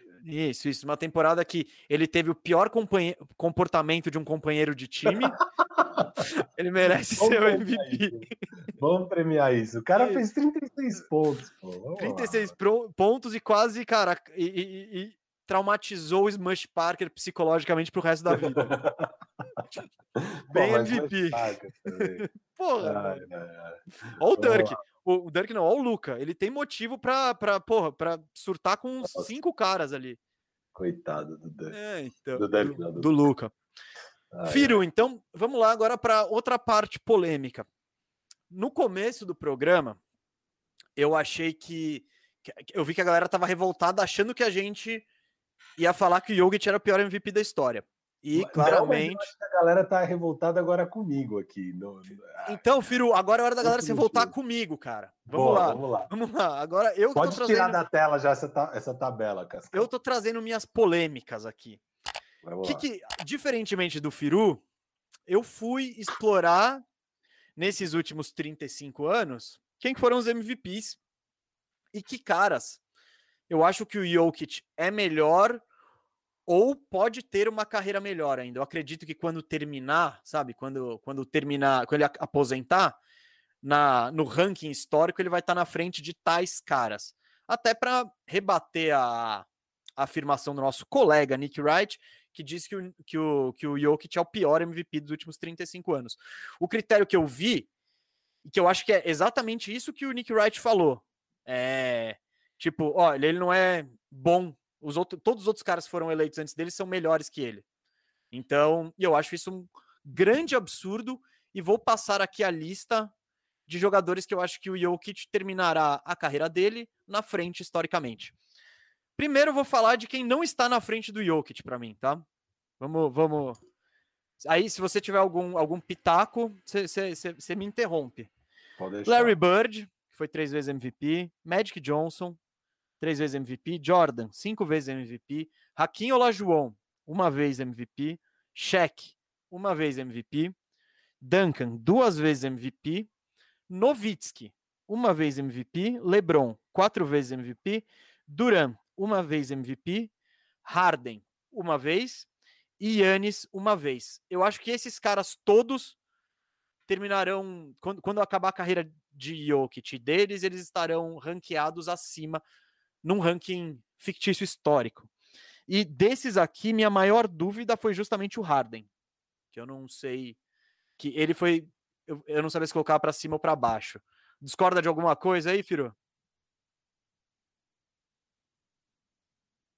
Não, não. Ah, e, e, e, o Guto aqui me falou no meu ouvido, eu não falei a ordem dos melhores, tá? Eu falei só quem tá acima do Jokic. Vamos deixar isso claro. Então é. Ah, tá. É aqui tá, tá rolando uma. O, o, Cascão tá, tá. O Cascão, o Guto tá passando aqui na, soprando no nosso ouvido que a galera tá meio revoltada com, com, o, nosso, com o nosso Harden aí. Mas, Firu. Calma aí. Por que, que, que eles estão revoltados com o Harden? Eles acham que o Harden é melhor que o Joker? É... Calma. Sim, o Harden ganhou. Ah, tá. Que o Harden foi poucas vezes MVP. Não, eu acho não. que um tá de bom tamanho. É, tá ele, bom... ele, sempre batia ali na trave, mas acho que tinha bons argumentos para ele não ganhar. Ele ganhou um, acho que tá justo. Ele eu acho que ganhar o ano que ele poderia ganhar mais era o do Westbrook, assim. É, é. é o do Westbrook. Poderia ser o B dele. Foi a primeira vez que alguém me meteu triplo-duplo desde o do O. Eu teria votado no Westbrook aquele ano. E teve a narrativa mas... também, né? O Duran saiu, todo... vai Duran acabar saiu, o, o, e ele Thunder. para os playoffs é. e tudo. Não, é. Então vamos lá. Bom, filho, voltando aqui a minha listinha. Tem algum, algum absurdo? Ah, e o, e o, o Guto lembrou que eu esqueci do Curry. E o Curry tá nessa lista. Eu só esqueci de botar. Muito obrigado, porque ele de fato está no Jokic. Está antes do Jokic. Desculpa aí, galera, se alguém percebeu e surtou. Tem, tem razão. E eu ouvi aqui que o chat inteiro surtou. Sim, gente, sim. Ele está, Não, ele está na frente, Curry, tá? Curry, sem dúvida. Sem dúvida, frente. sem dúvida. Foi.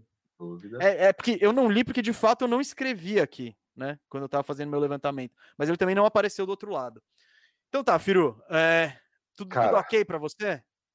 Calma aí, é desculpa mesmo, enquanto você tava falando, hum, você não o meu, atenção. O meu Excel travou aqui e eu perdi tudo. E eu perdi totalmente o fio da meada, cara. Eu não sei quem que você, quem que você não colocou na frente do. Quem que você colocou Eu vou colocar de novo. Vou começar de novo agora. Vamos vou lá, fazer vamos. bonitinho. Se sair legal, a gente até faz um corte. Boa, tá? faz isso. Vamos então vamos lá, vamos lá. Bom, levando em consideração a declaração polêmica do nosso colega jornalista Nick Wright, que disse que o Jokic é o pior MVP dos últimos 35 anos, eu entrei nesse histórico aí fui ver quem foram os MVPs e julguei quem, o, quem está acima do Jokic e abaixo do Jokic num panorama histórico, assim. Quem, quando terminar a carreira de todo mundo, quem vai ser melhor? E antes de falar quem tá na frente para mim, quem, quem, quem, aliás, quem tá atrás, quem está pior que o Jokic, eu quero falar quem eu coloquei na frente. E aí, se tiver, que são caras que já foram MVPs, eu vou passar a lista rapidinho aqui. Se tiver alguma groselha, você me avisa, Firu. Tá bom. Ó, Bird, Magic, melhor, Jordan, Olajuwon, Shaq, Duncan, Nowitzki, LeBron, Duran, Harden, Yannis e Curry. Eu acho que eles. E a mais difícil para mim foi Harden. Preciso saber se o Harden, vai ter. Harden. E, e, assim, o Joker tem 25 anos. É, não sei se ele vai e Kobe também, cara, essa lista tá faltando aí. Pô, Kobe, não botei? obviamente, na frente. Sim, sim, sim, Kobe também. É... Cara, eu não sei se, se o, o Joker, com mais 10 anos aí de carreira, se ele não é um cara melhor do que o Dirk. Eu deixaria o Dirk na dúvida também. Tá, tá você eu colocaria. É... Não, então. Eu, eu, não acho que é uma certeza. Eu deixaria como dúvida. o, o Harden e Dirk, para mim, são dúvidas, não é uma certeza. Não, eu acho. Eu acho que o mais difícil foi o Harden. O Novitsky foi difícil, mas eu, esse negócio dele ter conseguido ganhar só em, só em Dallas, eu acho que o título dele tem peso, sei lá, 5, sabe? É um anel monstro, assim, até porque ele estava longe de ter um, uma grande equipe, enfim. Eu gosto muito do Novitsky. Agora vamos lá.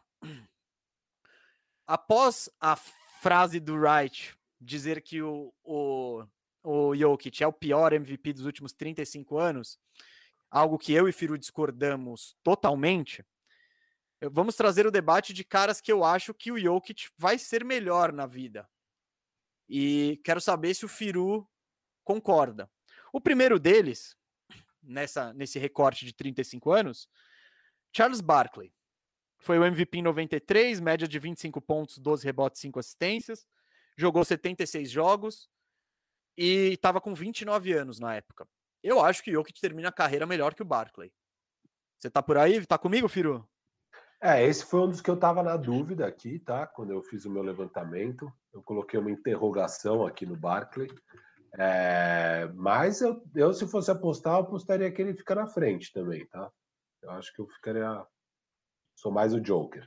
Também. Bom, estamos de acordo. Mas, assim, e é isso, né? O Barkley é um jogador fantástico. É, todo mundo aqui que é MVP é um jogador fantástico, né? Belo é, disclaimer, é, fato isso. É, né? sim, é a gente não tá falando de prego. É.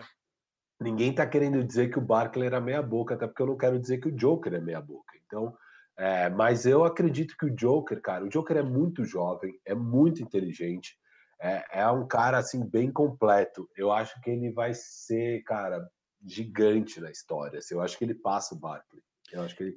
É, eu acho que essa lista aqui mostra mais o quanto eu particularmente tô alto no Jokic, porque eu de fato acho que ele vai ser um dos grandes da história, assim. E, é. e entrar num patamar, sabe, num top o quê? Não sei.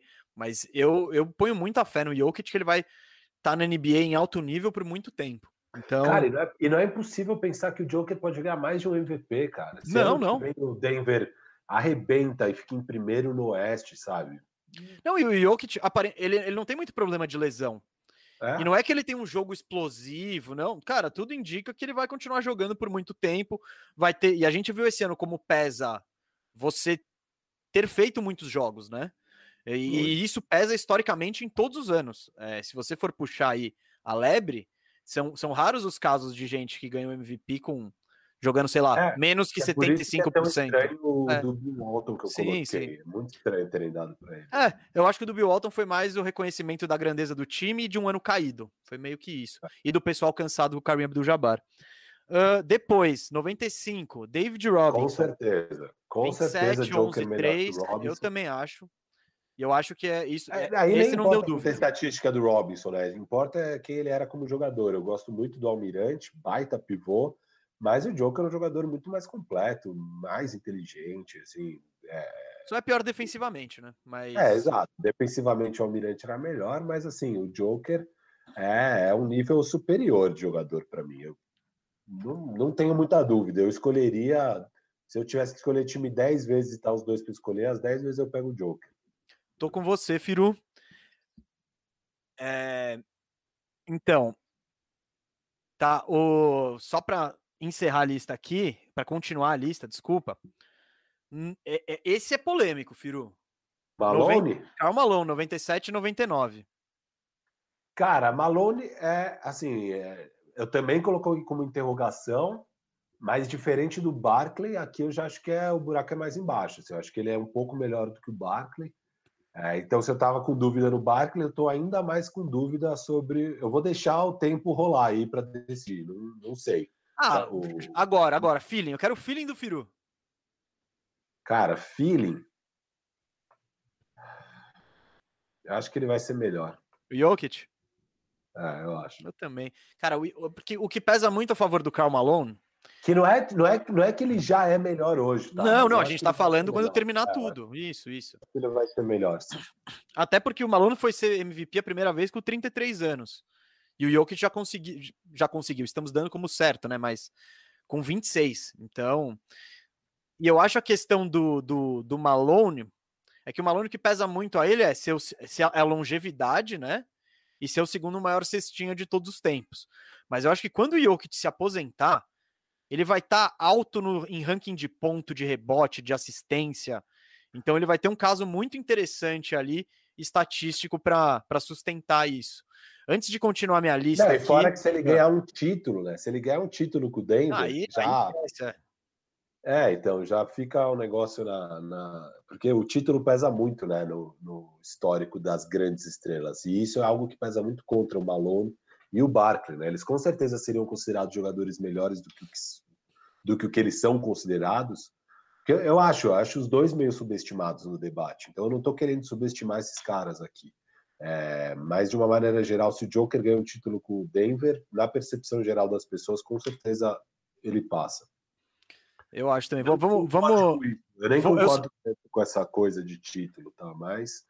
Mas é... pesa, né? Pô, é, é pesa, você conseguir. Pesa, pesa. Eu acho que independente de título, ele pode passar. Aí, se ganha o título, é mais um peso ainda. Com certeza. Vou fazer um intervalo aqui no Malone antes da gente entrar nos anos 2000 para responder a pergunta do Luca Kling aqui no Super Chat. Luca ou Jokic futuramente? Luca.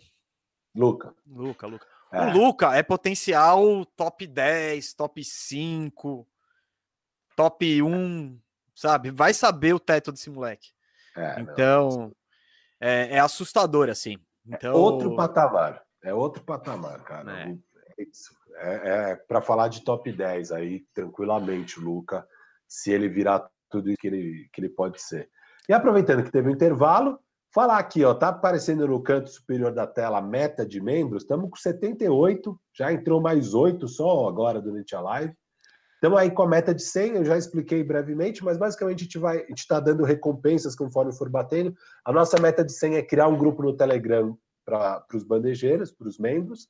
E a meta de 200 é vocês passarem, através das enquetes que a gente vai lançar, decidir temas do Radar Bandeja. E Todos os membros já têm o benefício que foi desbloqueado com a meta de 50, que é participar da nossa live Pergunte o que quiser, que vai acontecer mensalmente. A primeira aconteceu agora segunda-feira e foi muito legal. Foi da hora. Quem participou, se quiser escrever aí comentando que realmente foi legal, ajuda a gente. E estamos ansiosos para mais, assim. E isso tudo faz parte do nosso plano de, através de muitas assinaturas, conseguir criar muito conteúdo. A gente quer chegar no ponto onde bandejão seja duas vezes por semana, é, que tenha é, o radar bandeja histórico, que tenha o bandeja explica é, todo volta, mês. É. é. que o Bandeja Explica a gente fez uns três, quatro episódios. A ideia é ter todo mês, mas isso é um negócio que é complicado. É, a ideia é ter muito mais conteúdo, a gente produzir newsletter, produzir conteúdo escrito também. A gente pode fazer o nosso próprio Power Rankings e ir atualizando. É, tem, cara, tem muita coisa que a gente pode fazer. Tem até um quadro só do Firu que está em discussão aí com o Cascão para sair, mas que também vai depender aí de bater metas e tudo mais. Então, é, é isso. Esse é o plano. Por favor, se inscrevam. Custa R$ reais por mês e o benefício que isso traz para a gente em termos de, é, de, de, conseguir realmente estruturar o canal para produzir mais conteúdo é incrível. E vamos dar uma moral então para quem, para os caras que viraram membros aqui durante a live. É, Pedro, já, já, falamos alguns no início, vou falar os outros: Pedro Martins Trevisan, Lucas Kling, Alan Biazos, Saulo Rocha e Makeout Hill, que eu acho que não é o nome de batismo, mas me confirma aqui. Tá? Uh, vamos voltar agora, Firu? Bora, bora, bora. Bora. 2001, Allen Iverson. Eu acho que o Jokic vai terminar. O Iverson tem toda essa questão de, de ser revolucionário, de ser velho em quadra e, e, e é tudo que a gente falou, baixinho, que não tem medo de bater para dentro, encarar os grandões, que consegue carregar um time. Mas o Iverson, a carreira dele é muito curta. Acho que foram só, se não me engano, 13 anos uns nove em alto nível, o Iverson ele não soube envelhecer, ele não soube virar um, um jogador coadjuvante. Então, quando ele não tinha mais condição de ser uma estrela, ele simplesmente saiu. E é. eu acho que o Jokic vai, vai mais longe, vai ter uma longevidade maior, assim. Pode foram falar, nove falar. anos, é isso, foram nove anos. É... Eu amava o Allen Iverson, cara. Todo mundo, amo, todo mundo. Amo o Allen Iverson, só que é um jogador baixinho, é, tamanho importa na NBA, cara. O impacto de um jogador maior igual o Joker é maior já automaticamente. Às vezes, óbvio, tem as aberrações como o Stephen Curry, que mesmo baixinho consegue ser absolutamente de elite. O Allen Iverson era um desses casos, mas. E o Iverson, eficiência... ele é menor ainda que o Curry. Menor ainda, só que com uma eficiência muito menor de arremesso e tal. Então, na prática, ele precisava de um volume muito alto. O Iverson, na temporada aí de MVP, se eu não me engano, ele joga mais de 40 minutos, com usage altíssimo. Então, é, é, é, ele joga 42 minutos por jogo para ser o cestinha com 31 pontos. É, então, assim, é, é, um jogo pouco eficiente que não se traduz hoje em dia tão bem. E o Joker vai ser um jogador melhor. Posso dar um adendo sobre o que você falou do Iverson? Eu discordo, viu? Eu acho que o Iverson hoje ele é melhor do que naquela época. Porque ele tinha muito menos espaço naquela época tinha muito menos spacing. É, ele, ele não tá. Não, esse conceito era muito. É muito primário, assim, ninguém conhecia. É, ele não tinha chutadores em volta e um pick and roll na cabeça do garrafão e ninguém lá dentro. Era um negócio muito mais travado, e ainda assim ele conseguiria. Eu acho que nos atualmente. Mas você acha que o aproveitamento dele de quadra ia ser melhor? Eu acho, porque pensa, ele tá tendo que criar num, num ambiente muito mais congestionado. Não, e ele jogava com o Eric Snow para baixo, né? Também tinha, tem esse Não, fator, é, é, aquele time era Eric Snow, Iverson, George Lynch, Tyron Hill e Dikembe Mutombo, sabe? É, inacreditável. É, então, é, é, é, muito monstro o Iverson. Então eu acho que hoje seria melhor, mas, cara, aquela coisa, o Jokic, ele é muito monstro, ele é muito revolucionário, assim. Ele, ele te traz um problema de matchup, de porque é muito, é, é muito difícil você, você, enfrentar um Nuggets, que o armador é um pivô de 2,15, de, sei lá, 120 quilos, que chuta de três, que passa a bola, enfim, que sabe jogar lá embaixo. É, é isso. Ele, ele o Iverson é, é, demais, ele é revolucionário, acho que até mais pelo aspecto comportamental do que pelo que ele fez dentro de quadra, assim.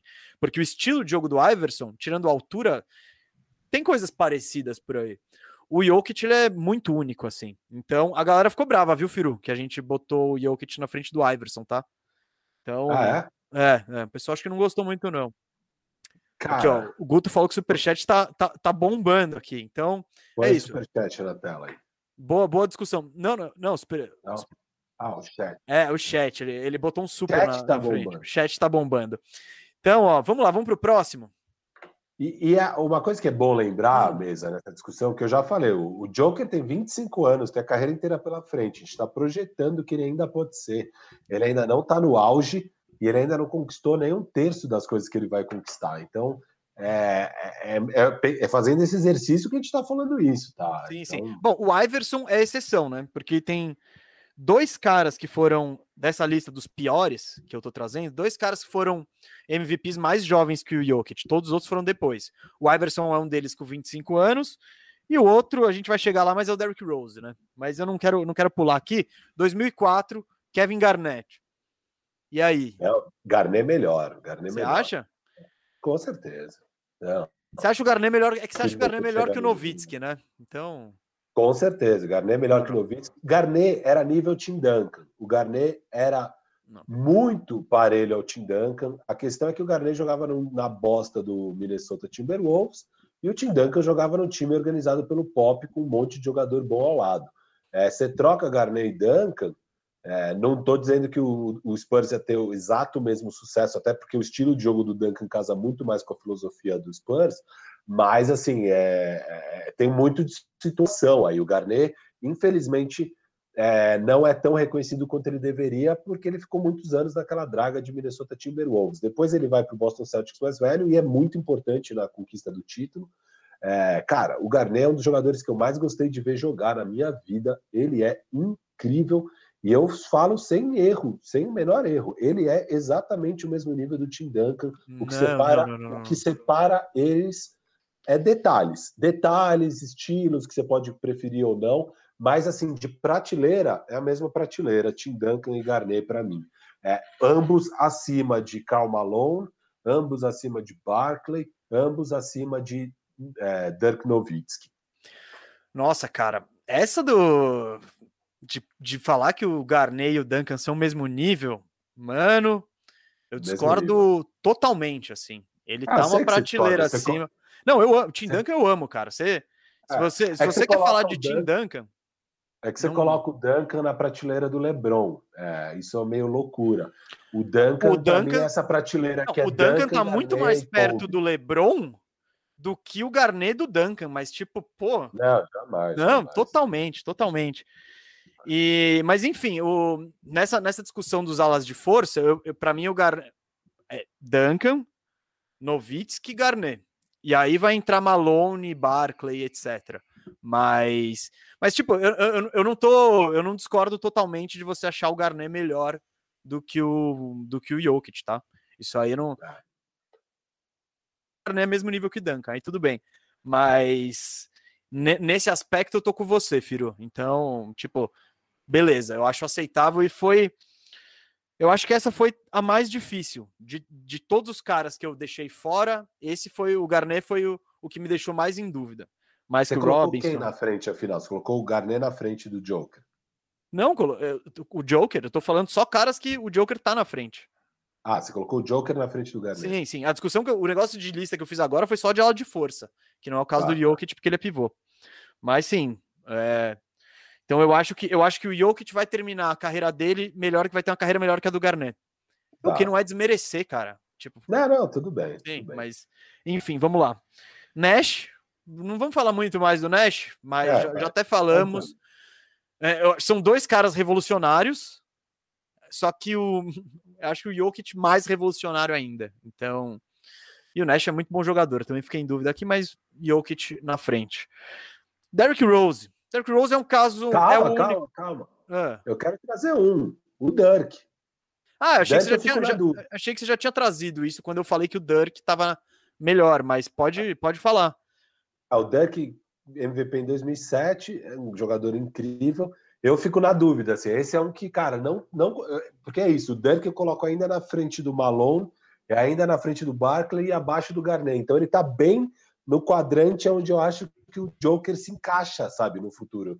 E vai ser meio no fio do fio da navalha ali para separar quem vai ser melhor no final da carreira entre Joker e Dirk. Não, eu também, Firu, eu não não não me oponho a isso. Tipo, o Jokic é incrível, ele é maravilhoso assim. Só que o Dirk é um cara que eu valorizo demais, assim. Passou ah, a carreira agora, inteira lá é, no Dallas. Como mal o Dirk, né? E era, era demais ver ele é. jogar. O não, e o título dele, Existem títulos, títulos. O título dele tá tipo aqui, assim. É, tá, tá. Aqui, com um bando de veterano, nenhuma estrela junto, jogando contra a panelinha do Miami. E ele, aqui lá foi tipo, fantástico. ele foi campeão. Então. Não, fantástico, fantástico. Isso pesa muito, assim. Então, eu não. Por ter visto ele fazer isso, eu não consigo botar o, o Jokic na, na frente. É, pode não, é isso, mas a gente precisa ver o que, que o Joker vai fazer. Não, ele, o Jokic pode fazer exatamente a mesma coisa ele esse ano. Ele pode fazer isso esse ano é, contra o Brooklyn, sei lá. Sim, né? sim. É isso. É, esse é o nosso exercício de futurologia, porque ainda não acabou a carreira do Jokic, né? Exato. Tem pelo menos 10 anos ainda. É. Uh, agora vamos para o Derrick Rose, que esse caso é, eu acho que é, é, muito fácil botar o Jokic na frente, porque o Rose teve os problemas de lesão dele, então ele vai. A carreira dele não, nem de perto chegou a ser o que poderia. Porque ele foi. O, o Rose é o MVP mais jovem da história. 22 Tava no anos. terceiro ano, não era? É, então. Sim. Então, foi uma pena. A lesão no joelho, ele nunca mais foi o mesmo. Então, até por isso, não tem como como colocar ele. Olha o que o, o Jokic já teve uma longevidade maior que a do Rose, vai. Então, é, é, é, duro, é duro comparar. E o último, Russell Westbrook xinga aí, geral, galera, comenta aí, mas eu acho que o. A gente tá falando, o Westbrook, o carro-chefe do Westbrook é o triple-double, né? Cara, o Jokic tem, sendo pivô, ele tá quase tendo um triple-double, com aproveitamento, meu, absurdo. Então, e sendo pivô, né? Então, sempre bom ressaltar. Então é isso. Uh, coloco também o Jokic, acho que ele vai se aposentar acima do Westbrook. E você, Firu? Ah, cara, eu acho que Aí eu deixei em aberto aqui, eu não coloquei nem em dúvida, porque todos ainda estão com a carreira em andamento. Tudo bem, Russell e James Harden, eles são um pouco mais veteranos, já estão mais final da carreira, digamos, já passaram os 30 anos. E mesmo o Giannis, que ainda é jovem também, né, igual, mais ou menos da mesma idade do Joker, eu não consigo dizer desses aí quem vai terminar na frente de quem. Para mim tá tudo aberto entre Russell, não, é, Harden, é, é palpitômetro isso aqui. Isso aqui é palpitômetro. É, Mas eu nem, assim, igual você falou do, do Westbrook, cara, é melhor então que o Harden ganhe agora os títulos com o Brooklyn, porque se não ganha título com o Brooklyn, cara, isso vai pesar tanto contra esse cara, mas tanto contra esse cara, que vai ser impossível, é, no caso do Joker ganhar o título, falar que ele foi melhor que o Joker, sabe? É, isso, ah, não, mas indiscutível. É. Aí o título Exato. pesa, né? Então, exato. Então, cara, eu acho que assim, mesmo o Harden tá muito em aberto ainda. Acho que esses caras têm agora umas, algumas boas oportunidades aí de cementar o status deles na história. É, o Harden mais, né? O Harden é quem mais está com chance de fazer isso e quem mais está no limite das possibilidades. O Westbrook não tem muito mais o que fazer, é, é continuar sendo uma máquina de triple-double e tomara, quem sabe ano que vem para um time que dispute alguma coisa. Mas o Washington dá uma melhorada, né?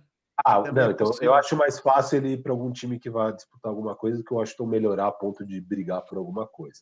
Mas, enfim, enquanto isso não acontecer, fica difícil imaginar o Westbrook mudando muito o lugar dele na história.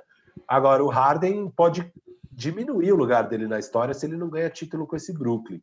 É, e o Giannis, cara, se ele continuar sendo um fracasso em playoffs, é, o, o Joker com certeza vai ficar na frente dele na história, assim, com certeza. Então, acho então... que isso aí ainda tá, tem muito a definir. Cara, o Giannis é super jovem, o Joker também, assim, precisa é, aí é palpitômetro total. Sim, sim. Sabe? Não, eu, eu tô no meu, no meu palpitômetro dos atuais, é o que eu falei, dos MVPs atuais. Eu acho que o Westbrook vai ficar abaixo na carreira. E aí eu coloquei acima o Duran, o Curry e o Yannis. Cara, e o esses aí certeza, vai. Duran, Curry, LeBron James, certeza. Então, certeza vai. é o Duran? Imagina o Jokic é bicampeão ah, com o Denver. Mano, se o Jokic é bicampeão com o Denver e o Duran vai ficar com aqueles títulos ah, não, com o Steph... olha que o Duran jogava. Não, mas o Duran jogava muito. Não dá, não dá. Porque, porque não é só título, não é só narrativa. Tem o que o cara joga. Cara, o mas... o Duran jogava. Sim, eu, não, eu sei. jogava, o, o Joker nunca vai jogar. Não, não dá. Cara, não dá. Eu, eu não duvido porque o. Meu, olha esse nível do Jokic. Ele é um cara. Ele tem uma média de pontos quase não, Duran, que... ele dá mais assistência, pega mais rebote, arremessa com o mesmo aproveitamento. Porra, então é uma discussão. É. Se, se, se chegar no. É aquela coisa, os dois se aposentam. O Jokic continua com esses números monstros, assim, por vários anos. Se o Jokic tem um títulozinho no Denver, ele vale mais do que aqueles dois títulozinhos do, ah, do lógico, Golden State. Lógico, lógico. Então, não, eu acho discutível. Foi o que eu acabei de falar. Não coloco, não aposto que o Jokic termina na frente do Duran. Mas. Mas você acha que não tá cimentado ainda, então? Não, não, não, não. Não, não, não tô cravando, não. Cara, porque o Jokic ele pode ser tricampeão da NBA daqui é, a. Pode. Não, não, pode, pode. O Denver tá muito bem montado. Eu acho que ano que Sim. vem já entra entra como favorito, cara. Assim, é óbvio, precisa ver o que os outros calma, vão fazer. Calma, calma. Um dos. É, mas, cara, esse time é bom. Esse time. Não, é claro bom. que é. Tudo faz sentido nesse é time. Absurdo. Não, eu acho que nesse momento, se o Murray tivesse. E com o Lakers, com toda essa inconsistência, assim. Eu, eu acho cravando eles campeão esse ano. Hum, não, eu não estaria cravando campeão, mas eu estaria cravando talvez como favorito do Oeste sabe? Porque o Lakers, o Lakers é melhor e tudo mais, mas ainda tem o play-in. Então, se você pegar estatisticamente, você vai, vai diminuindo um pouco. Mas uma pena a lesão do, do, do, Murray. Mas eu acho que esse programa serviu, além da gente fomentar esse debate maravilhoso e respeita a opinião de todos que estão falando aí, mesmo os que estão nos descascando ou nos descascaram. Mas esse debate foi só feito para a gente tentar mostrar o quanto a gente acha o Jokic incrível. Porque a gente, ele tá numa conversa só com lenda do basquete. E, e só de ser o MVP, se ele fosse o pior MVP, já tava animal. Porra, ele vai ser. E ele claramente não é. Firu, Firu, quem é o pior ah, MVP, vai? O pior MVP? Pior MVP. É o Bill Walton, mas. Não, não, do... não, não. 35 para cá. Desde o Larry Bird. Ah, do Larry Bird pra cá. O Bill Walton, você tem uma birra com o Bill David, Walton? Acho que é o David Robinson, cara. Pior. Eu concordo com você, Firu. Como a gente tá David concordando Robinson muito, fala o segundo pior aí. Segundo pior? Segundo pior. Ah, mas daí é sacanagem por causa de lesão e tal, Derek Rose. Se não, se não seria o Steve Nash. Ah, nossa, você historicamente, você põe o Nash na frente, o Westbrook na frente do Nash? Põe, põe, põe. Hum, eu tenho muita dúvida aí. Eu não ponho, não. Cara, acho. eu sou o Team Russ, cara. Eu acho que o Russ. Não, é eu sou o Team Russ, mas eu amava o Nash, tá ligado? De, de ver. É, era o time era que eu mais gostava de jogar. Mas né? eu, eu era mais Jason Kidd do que Nash, cara. Eu gostava mais do Jason Kidd do que Nash. Assim. Eu, não, eu, não, eu não acho que o, que o Nash. Ele era lindo de ver jogar, eu gostava muito dele, mas um pouco supervalorizado, como vemos, por ter sido BMVP, assim, nesse não, sentido, não. supervalorizado. Assim. É. Bom, mas bom. queria ressaltar aqui, porque eu acho que a galera vai cair matando em você nessa história do Duran. Eu queria deixar claro aqui que eu acho que tem zero chance, zero chance, em qualquer cenário, de Joker ser considerado um jogador melhor do que Duran na história zero. da NBA. Zero. Eu, eu ponho zero. 20%. 20%. 20%. Eu coloco zero aqui. Duran não, não vai dar. Essa disputa não vai dar para o Joker, mas Joker, o resto aí acho que a gente está bem alinhado. Ó, ó, vou te, vou te contar um cenário apocalíptico. Já tô, já tô com medo dos cortes bandejão dessa semana. Já estou com medo, Gustavo. Essa semana tem, tem, tem potencial, hein? Potencial para a gente ser descascado aí. Mas num cenário apocalíptico, que o, o Duran fracasse com esse Nets e com o Big Tree. É o, não, não, é o, disso, é o terceiro Big Tree dele, ele só vai ser campeão com o Curry. E aí ele fisicamente não é mais o mesmo. Então, tem um caminho em que isso pode acontecer. Tem o caminho dele ser campeão esse ano e MVP das finais também. Então, não é. Mas 20% pode ficar meio nebuloso. Então, mas é isso, galera. Fiquem revoltados à Gustavo, tá vontade. Tá todo mundo escrevendo zero. Todo mundo escrevendo zero no chat. Acho que o pessoal tá comigo nessa. Tá bom, tá bom. Firu, Vamos lá. O importante é o debate, a gente fomentar a participação desses nossos bandejeiros maravilhosos. É. Uh, é vamos, vamos. Hoje, hoje a gente está de parabéns. Hoje, hoje? a gente está de parabéns com isso. Tá, é. tá. A gente tem polêmica para todo mundo. Ai, Sério. Ai, ai. Já, já, já, o pessoal já detonou a gente falar mal do Iverson, do, do Malone. Malone deve ter. É que o pessoal não gosta muito da pessoa do Malone, né? Mas enfim, tem polêmica pra caramba aí. Firu, vamos, como a gente tá quase terminando o programa, vamos dar os prêmios aqui? Vamos, vamos, vai, vamos lá. Vamos prêmios. lá. Melhor defensor da temporada. Eu fui de Rudy Gobert. Mudei meu, meu nome. Ah, tá me copiando então, Gustavo, porque eu sou time Rudy Gobert, sem dúvida. Gente, só pra. Só pra mas não tem nenhum defensor de elite mesmo, tirando o Gobert e talvez o Royce O'Neal, mas o Royce O'Neal é limitado, não joga sempre e tal. Então, boa parte dessa defesa monstra culpa de Rudy Gobert. Ele é o segundo em win shares, que é aquele dado que a gente trouxe antes falando do Jokic, que me surpreendeu muito assim. E, e com certeza não é pelo desempenho dele no ataque. Até porque tem uma estatística que chama defensive win share, que aí ele é o primeiro com 4.9. O segundo é o Randall com 4.1 e depois é o Yannis com 3.3. Então ele tem uma margem muito boa nessa estatística. Ele é o melhor da NBA defendendo pick and roll. Então, é, Utah é o time que menos cede pontos num pick and roll quando o Gobert tá marcando o, o, cara que tá fazendo corta-luz.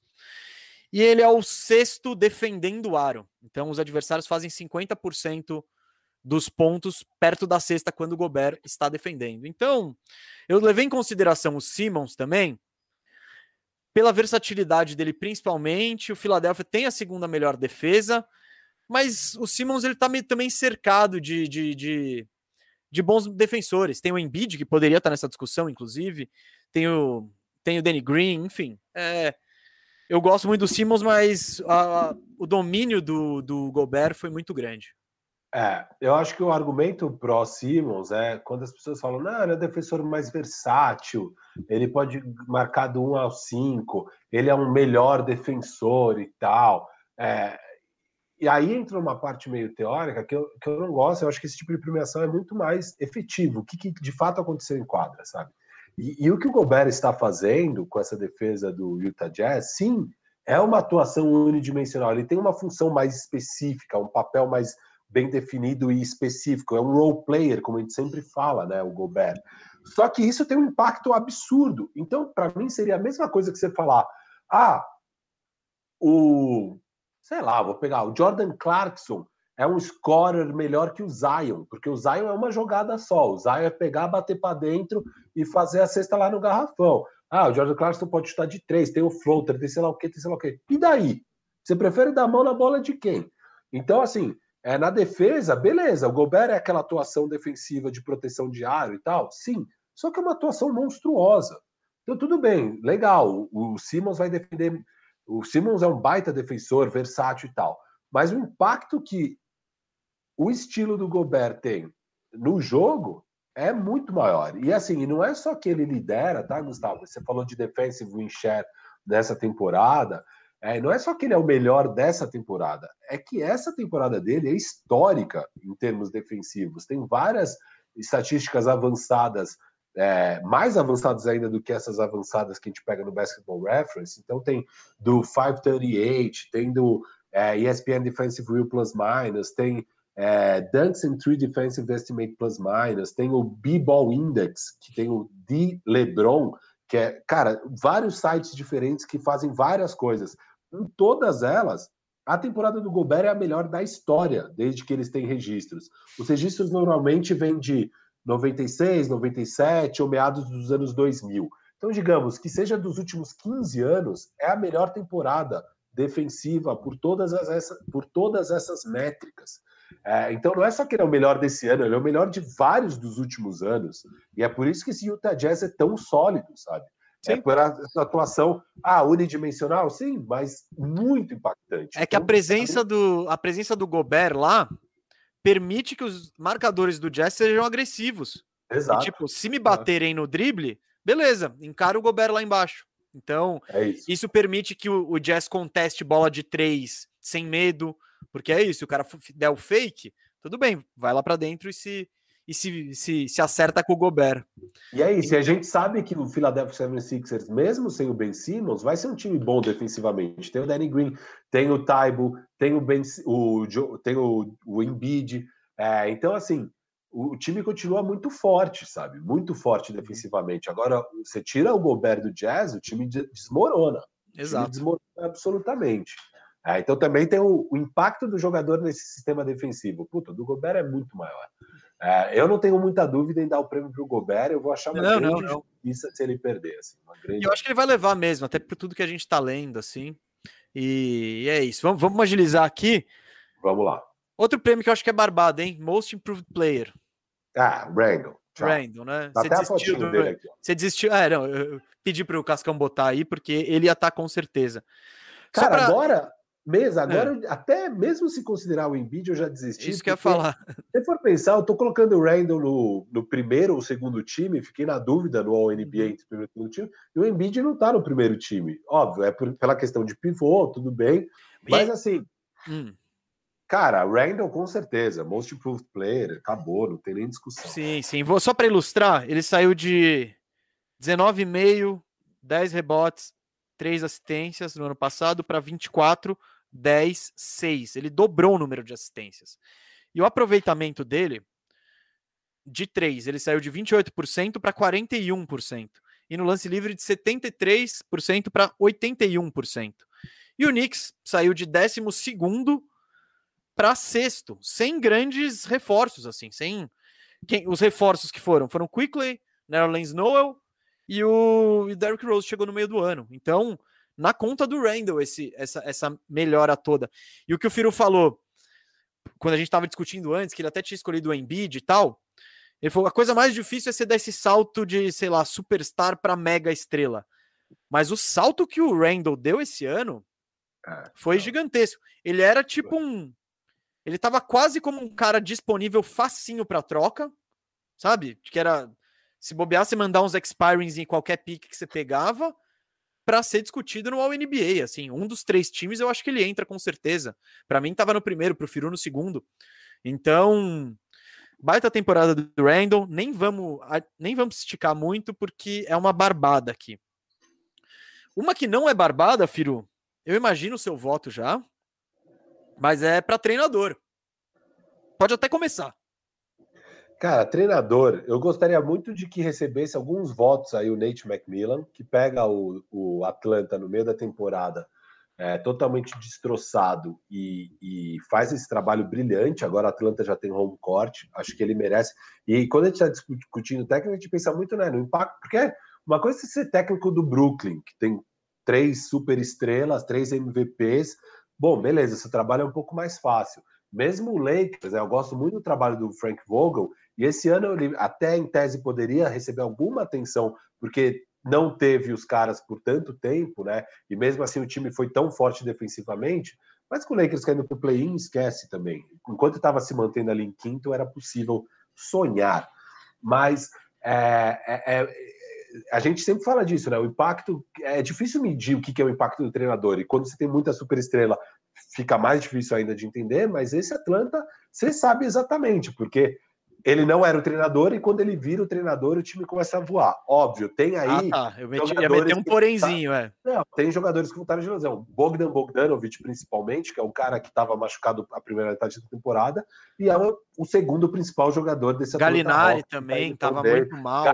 Tiveram mil problemas de lesões. É, não, Capela teve lesão, o John Collins teve lesão, todo mundo teve lesão, o próprio Trey Young teve lesões. É, mas o trabalho do Nate McMillan é muito bom. Não acho que ele vai estar nem em top 3, tá? De qualquer forma. O top 3 está bem consolidado. Eu acho que é o Snyder, o Monty Williams e o Tom Thibodeau. Né? Esse é meu Thibodeau... top 3, Firu. Inclusive, eu fiz minha é. tabelinha é. aqui dos três. Não, mas eu acho que vai ser o top 3, assim, geral. É muito difícil qualquer outro treinador receber um voto top 3 que não esses três caras, cara. Eu acho muito difícil. É, o Tom Thibodeau com esse trabalho brilhante, né? Que ele pega basicamente o mesmo New York Knicks e na base da. E é muito engraçado, você assiste jogos do Knicks, nos hurdles, a maior, a maior parte das vezes ele não tá chamando de jogada, ele tá falando só, tem que jogar firme, tem que dar. É, tipo, Mas tem, tem um negócio, no replay, eles não passam as jogadas, eles só são. Eles só passam os vamos, vamos, vamos.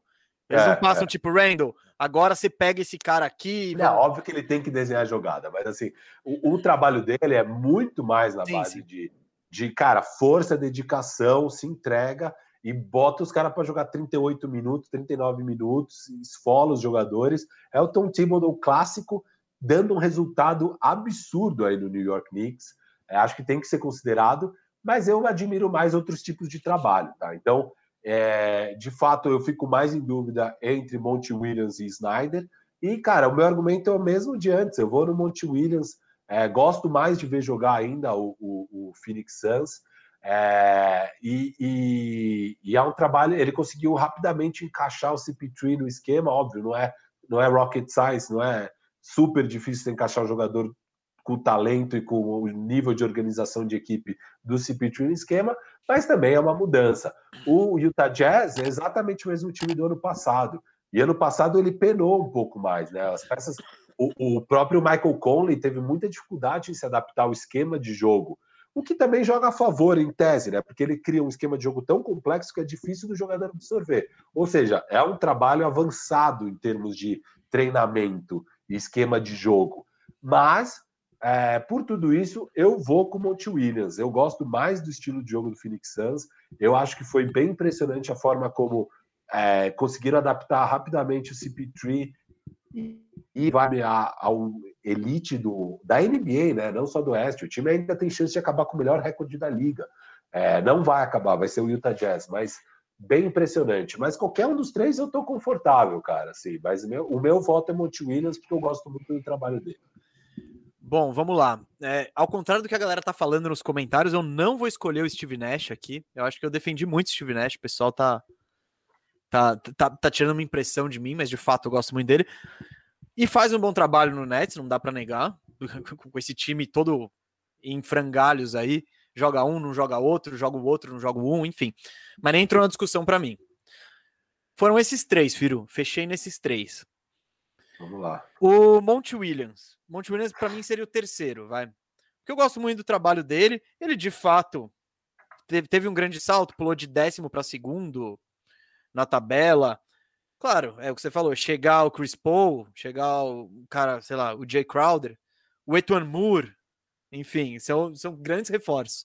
Mas foi um ótimo trabalho. Ele teve poucos pouco, pouco, poucos problemas de lesão que também ajudaram, enfim. Não, não tenho o que falar. Eu estava até inclinado nessa reta final de temporada aí de Monte Williams, mas eu acho que ele está em terceiro ali. Em segundo, para mim, fica o Snyder. Sabe o que que. Uau! É, é, é, é. Dois, dois fatores. Por que, que eu quase coloquei o Snyder? Ele fez uma. Porque eu tava de Monte Williams, aí depois foi, não, o Snyder passou. Principalmente pelo Jazz tá 11-6 sem o Spider. E também tá tendo problema com o Conley. E o time, você vê o time com uma unidade, com uma identidade muito grande. Tipo, pô, como que você perde os seus seu melhor cara, os seus dois melhores caras e a, e a engrenagem fica funcionando? Porque é um time muito bem treinado. É um time que sabe, cada jogador sabe o seu papel, cada jogador sabe o que tem que des desempenhar. Eu não botei o Snyder porque eu não queria dar três prêmios para o Utah Jazz. Então eu falei, não, não, peraí também, virou bagunça aqui. Eu vou então eu deixei ele em segundo lugar, mas faz um ótimo trabalho. Saltou de sexto para primeiro. E um, é um time muito, muito bem treinado com a cara do treinador. Vamos para fechar o, o Thibodeau. Eu não. É, ele é a razão, claro, ao lado do Randall, mas mérito para ele em tirar tudo isso do Randall, em fazer o Randall dar esse salto. E o Nick saiu de 12 para sexto, sem muitos reforços. É o que eu falei antes. Quem que chegou de relevante? Emmanuel Quickley, novato, agora não tá nem jogando. Nerlens Noel, chegou para ser um pivô reserva. E, e, e, eu gosto dele, eu acho ele um bom pivô reserva. Ou Bitopin, novato que chegou com hype e não entregou nada. E o Derrick Rose, que tá jogando muito, chegou no meio da temporada, tal, mas tá jogando muito. Só que, claro, né, não, ele, ele não é sempre que ele joga, enfim. E eu acho que o grande mérito de tudo é, é o é o Tibbs, é o Thibodeau, e então por isso que eu, eu vou eu vou com ele. É, você vê a, o, ele deu a cara dele ao Knicks. Não é muito refinada a cara dele, não é um relógio suíço, não. Mas cara, ajuda a ganhar jogos. Então essa intensidade e essa organização defensiva que ele que são marcas dele é, fazem o Knicks estar tá indo bem. Então meu voto vai para ele. É, vamos lá, falta faltam dois, Firu, para a gente terminar aqui. Reserva. Falta reserva e sexto homem. Cara, eu vou com a minha braba lá de anteriormente. É Joe Ingles? É, isso, Joe Ingles. Eu tinha falado lá atrás que ele estava passando, e para mim ele passou o Jordan Clarkson com certeza. Tem uma questão aí que o Joe Ingles acabou tendo que jogar muitos jogos de titular, mas não o suficiente para perder o prêmio. Já teve jogadores que jogaram o mesmo tanto que ele. E, cara, o sexto homem, no fim das contas, é esse cara, né? Que quando tampão, precisar. É é, que quando precisar pode ser seu titular sem derrubar o nível do time. Exatamente isso que ele fez. Ele substituiu em alguns momentos o Conley, em outros momentos o, o, o Mitchell, e mesmo e em alguns momentos jogando como sexto homem, sempre com a mesma excelência. Assim, o Joe Ingles uma temporada brilhante dele, para mim sem dúvida o sexto homem da liga. É, Firu, eu tô com você. Eu tinha ido de Clarkson no meio do ano, mas o Clarkson deu uma esfriada mesmo e o Joe Ingles manteve eu acho que a disputa é entre esses dois mesmo. Eu fiz a tabelinha aqui, até por isso que eu falei que eu não queria dar três prêmios para o Utah. Porque eu já dei para o Gobert, eu ia dar para o sexto homem, pô, o Snyder também já ia, já ia ser demais. O Ingles, cara, o, o, o, primeiro sobre o Jordan Clarkson, que era quem era minha aposta anteriormente. Esse negócio dele ter o vigésimo usage da NBA me assustou. Tipo, o sexto homem, né? é, e. Pô, e ele na frente de uns caras. É, é o maior do time. É, quer dizer, é quase igual o do Spider. É. Então, cara, beleza. Se você tem um usage tão grande assim, é provável que você faça mais pontos. Aí quando a gente mergulha nas estatísticas avançadas, né? Você pega o true shooting, que é tipo uma. É um percentual de eficiência no arremesso, levando em conta lance livre, bola de três, arremesso de dois. O true shooting do, do Ingles é 68%, que é o mesmo nível do Gobert, que praticamente só enterra. Então, para você ver quão bem o Ingles chuta. O do Clarkson é 54%, é uma queda gigante. O usage, o do Ingles é 16,5%. O Clarkson é 30%. Está é, é, consumindo muita posse de bola. PR está equilibrado, 16 para os dois. E o win shares. O, o Ingles tem 6,9 então, que é, é, é, mais, inclusive mais que o Spider. E o Clarkson 3.6. Então, por mais que o Ingles o, o Clarkson faça 6 pontos a mais por jogo e tudo mais, eu acho que pesa a, a eficiência do Ingles. E claro, quando você vê ele em quadra, o Ingles é um jogador muito inteligente, assim. Ele é até meio desengolçadão, tal, meio devagar, mas é, essa inteligência é, reflete em números, assim. Então eu vou com vou com vou com o Ingles.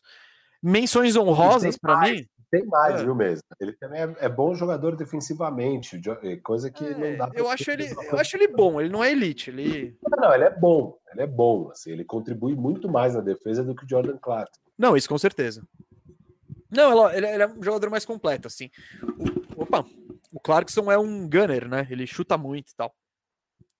Vamos lá, ó. Quem eu achei que mereceu umas mençõezinhas honrosas, ó.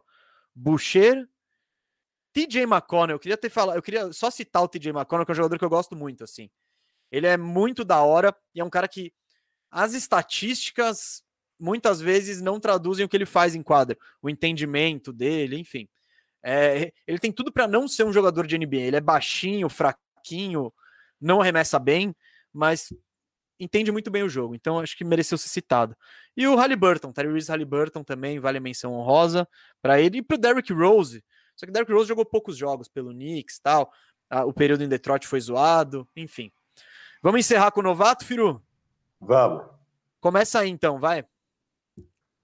Ah, eu, eu sou Lamelo, cara. Acho que o Lamelo, assim, uma pena que ele teve a lesão, mas o impacto, ele teve bom impacto no, no Charlotte, que é um pouco superestimado esse impacto. Eu acho que é, o Gordon Hayward tem um impacto bem maior do que o Lamelo em transformar esse time em um time vitorioso mas ele contribuiu também e jogou assim. O nível que ele jogou ali foi muito bonito de ver, né? O estilo, é, os números também, tu, tudo que tinha ali acontecendo para ele, ele jogou bem desde cara. Ele bem.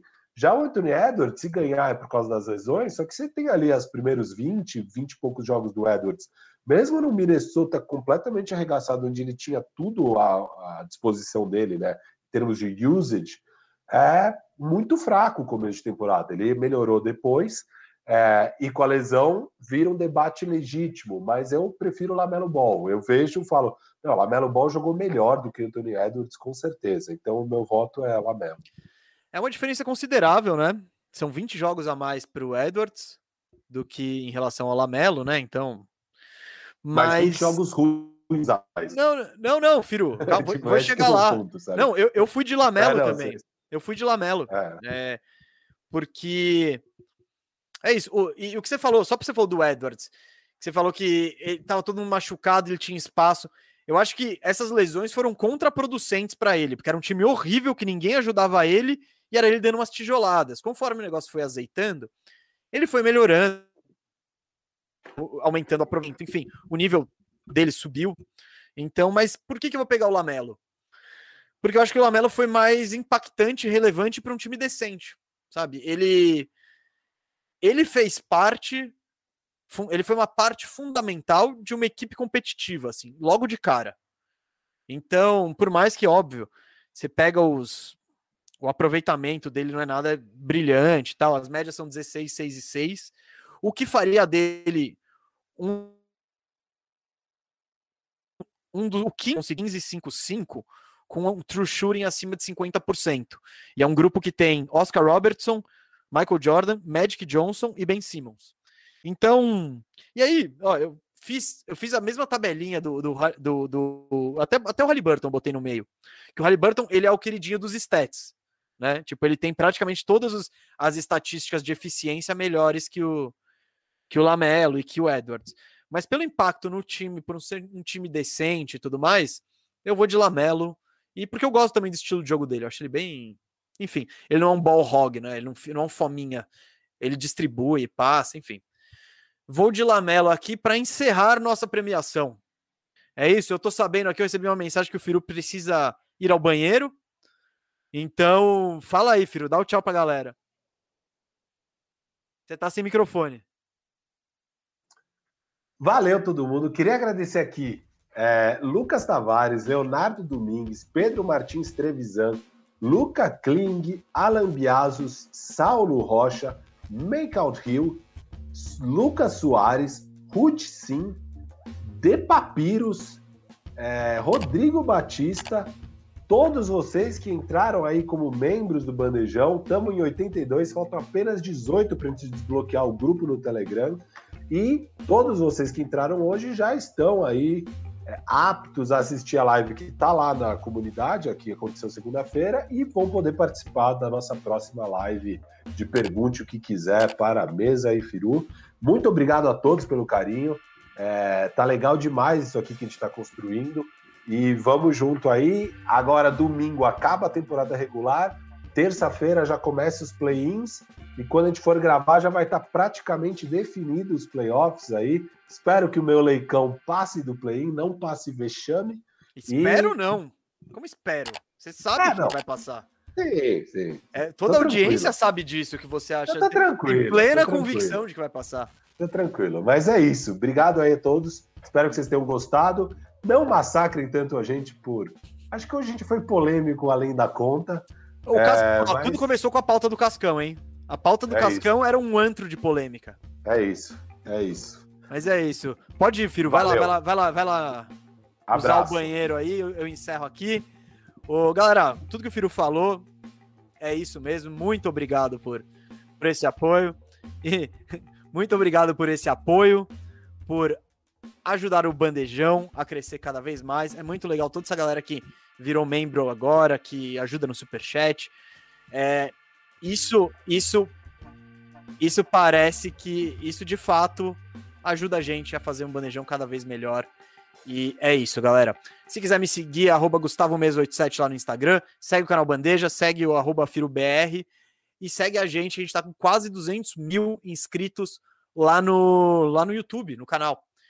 Então é isso, gente. O Bandejão fica por aqui. Semana que vem teremos a mega prévia dos playoffs, então será um programa dos grandes. E é isso.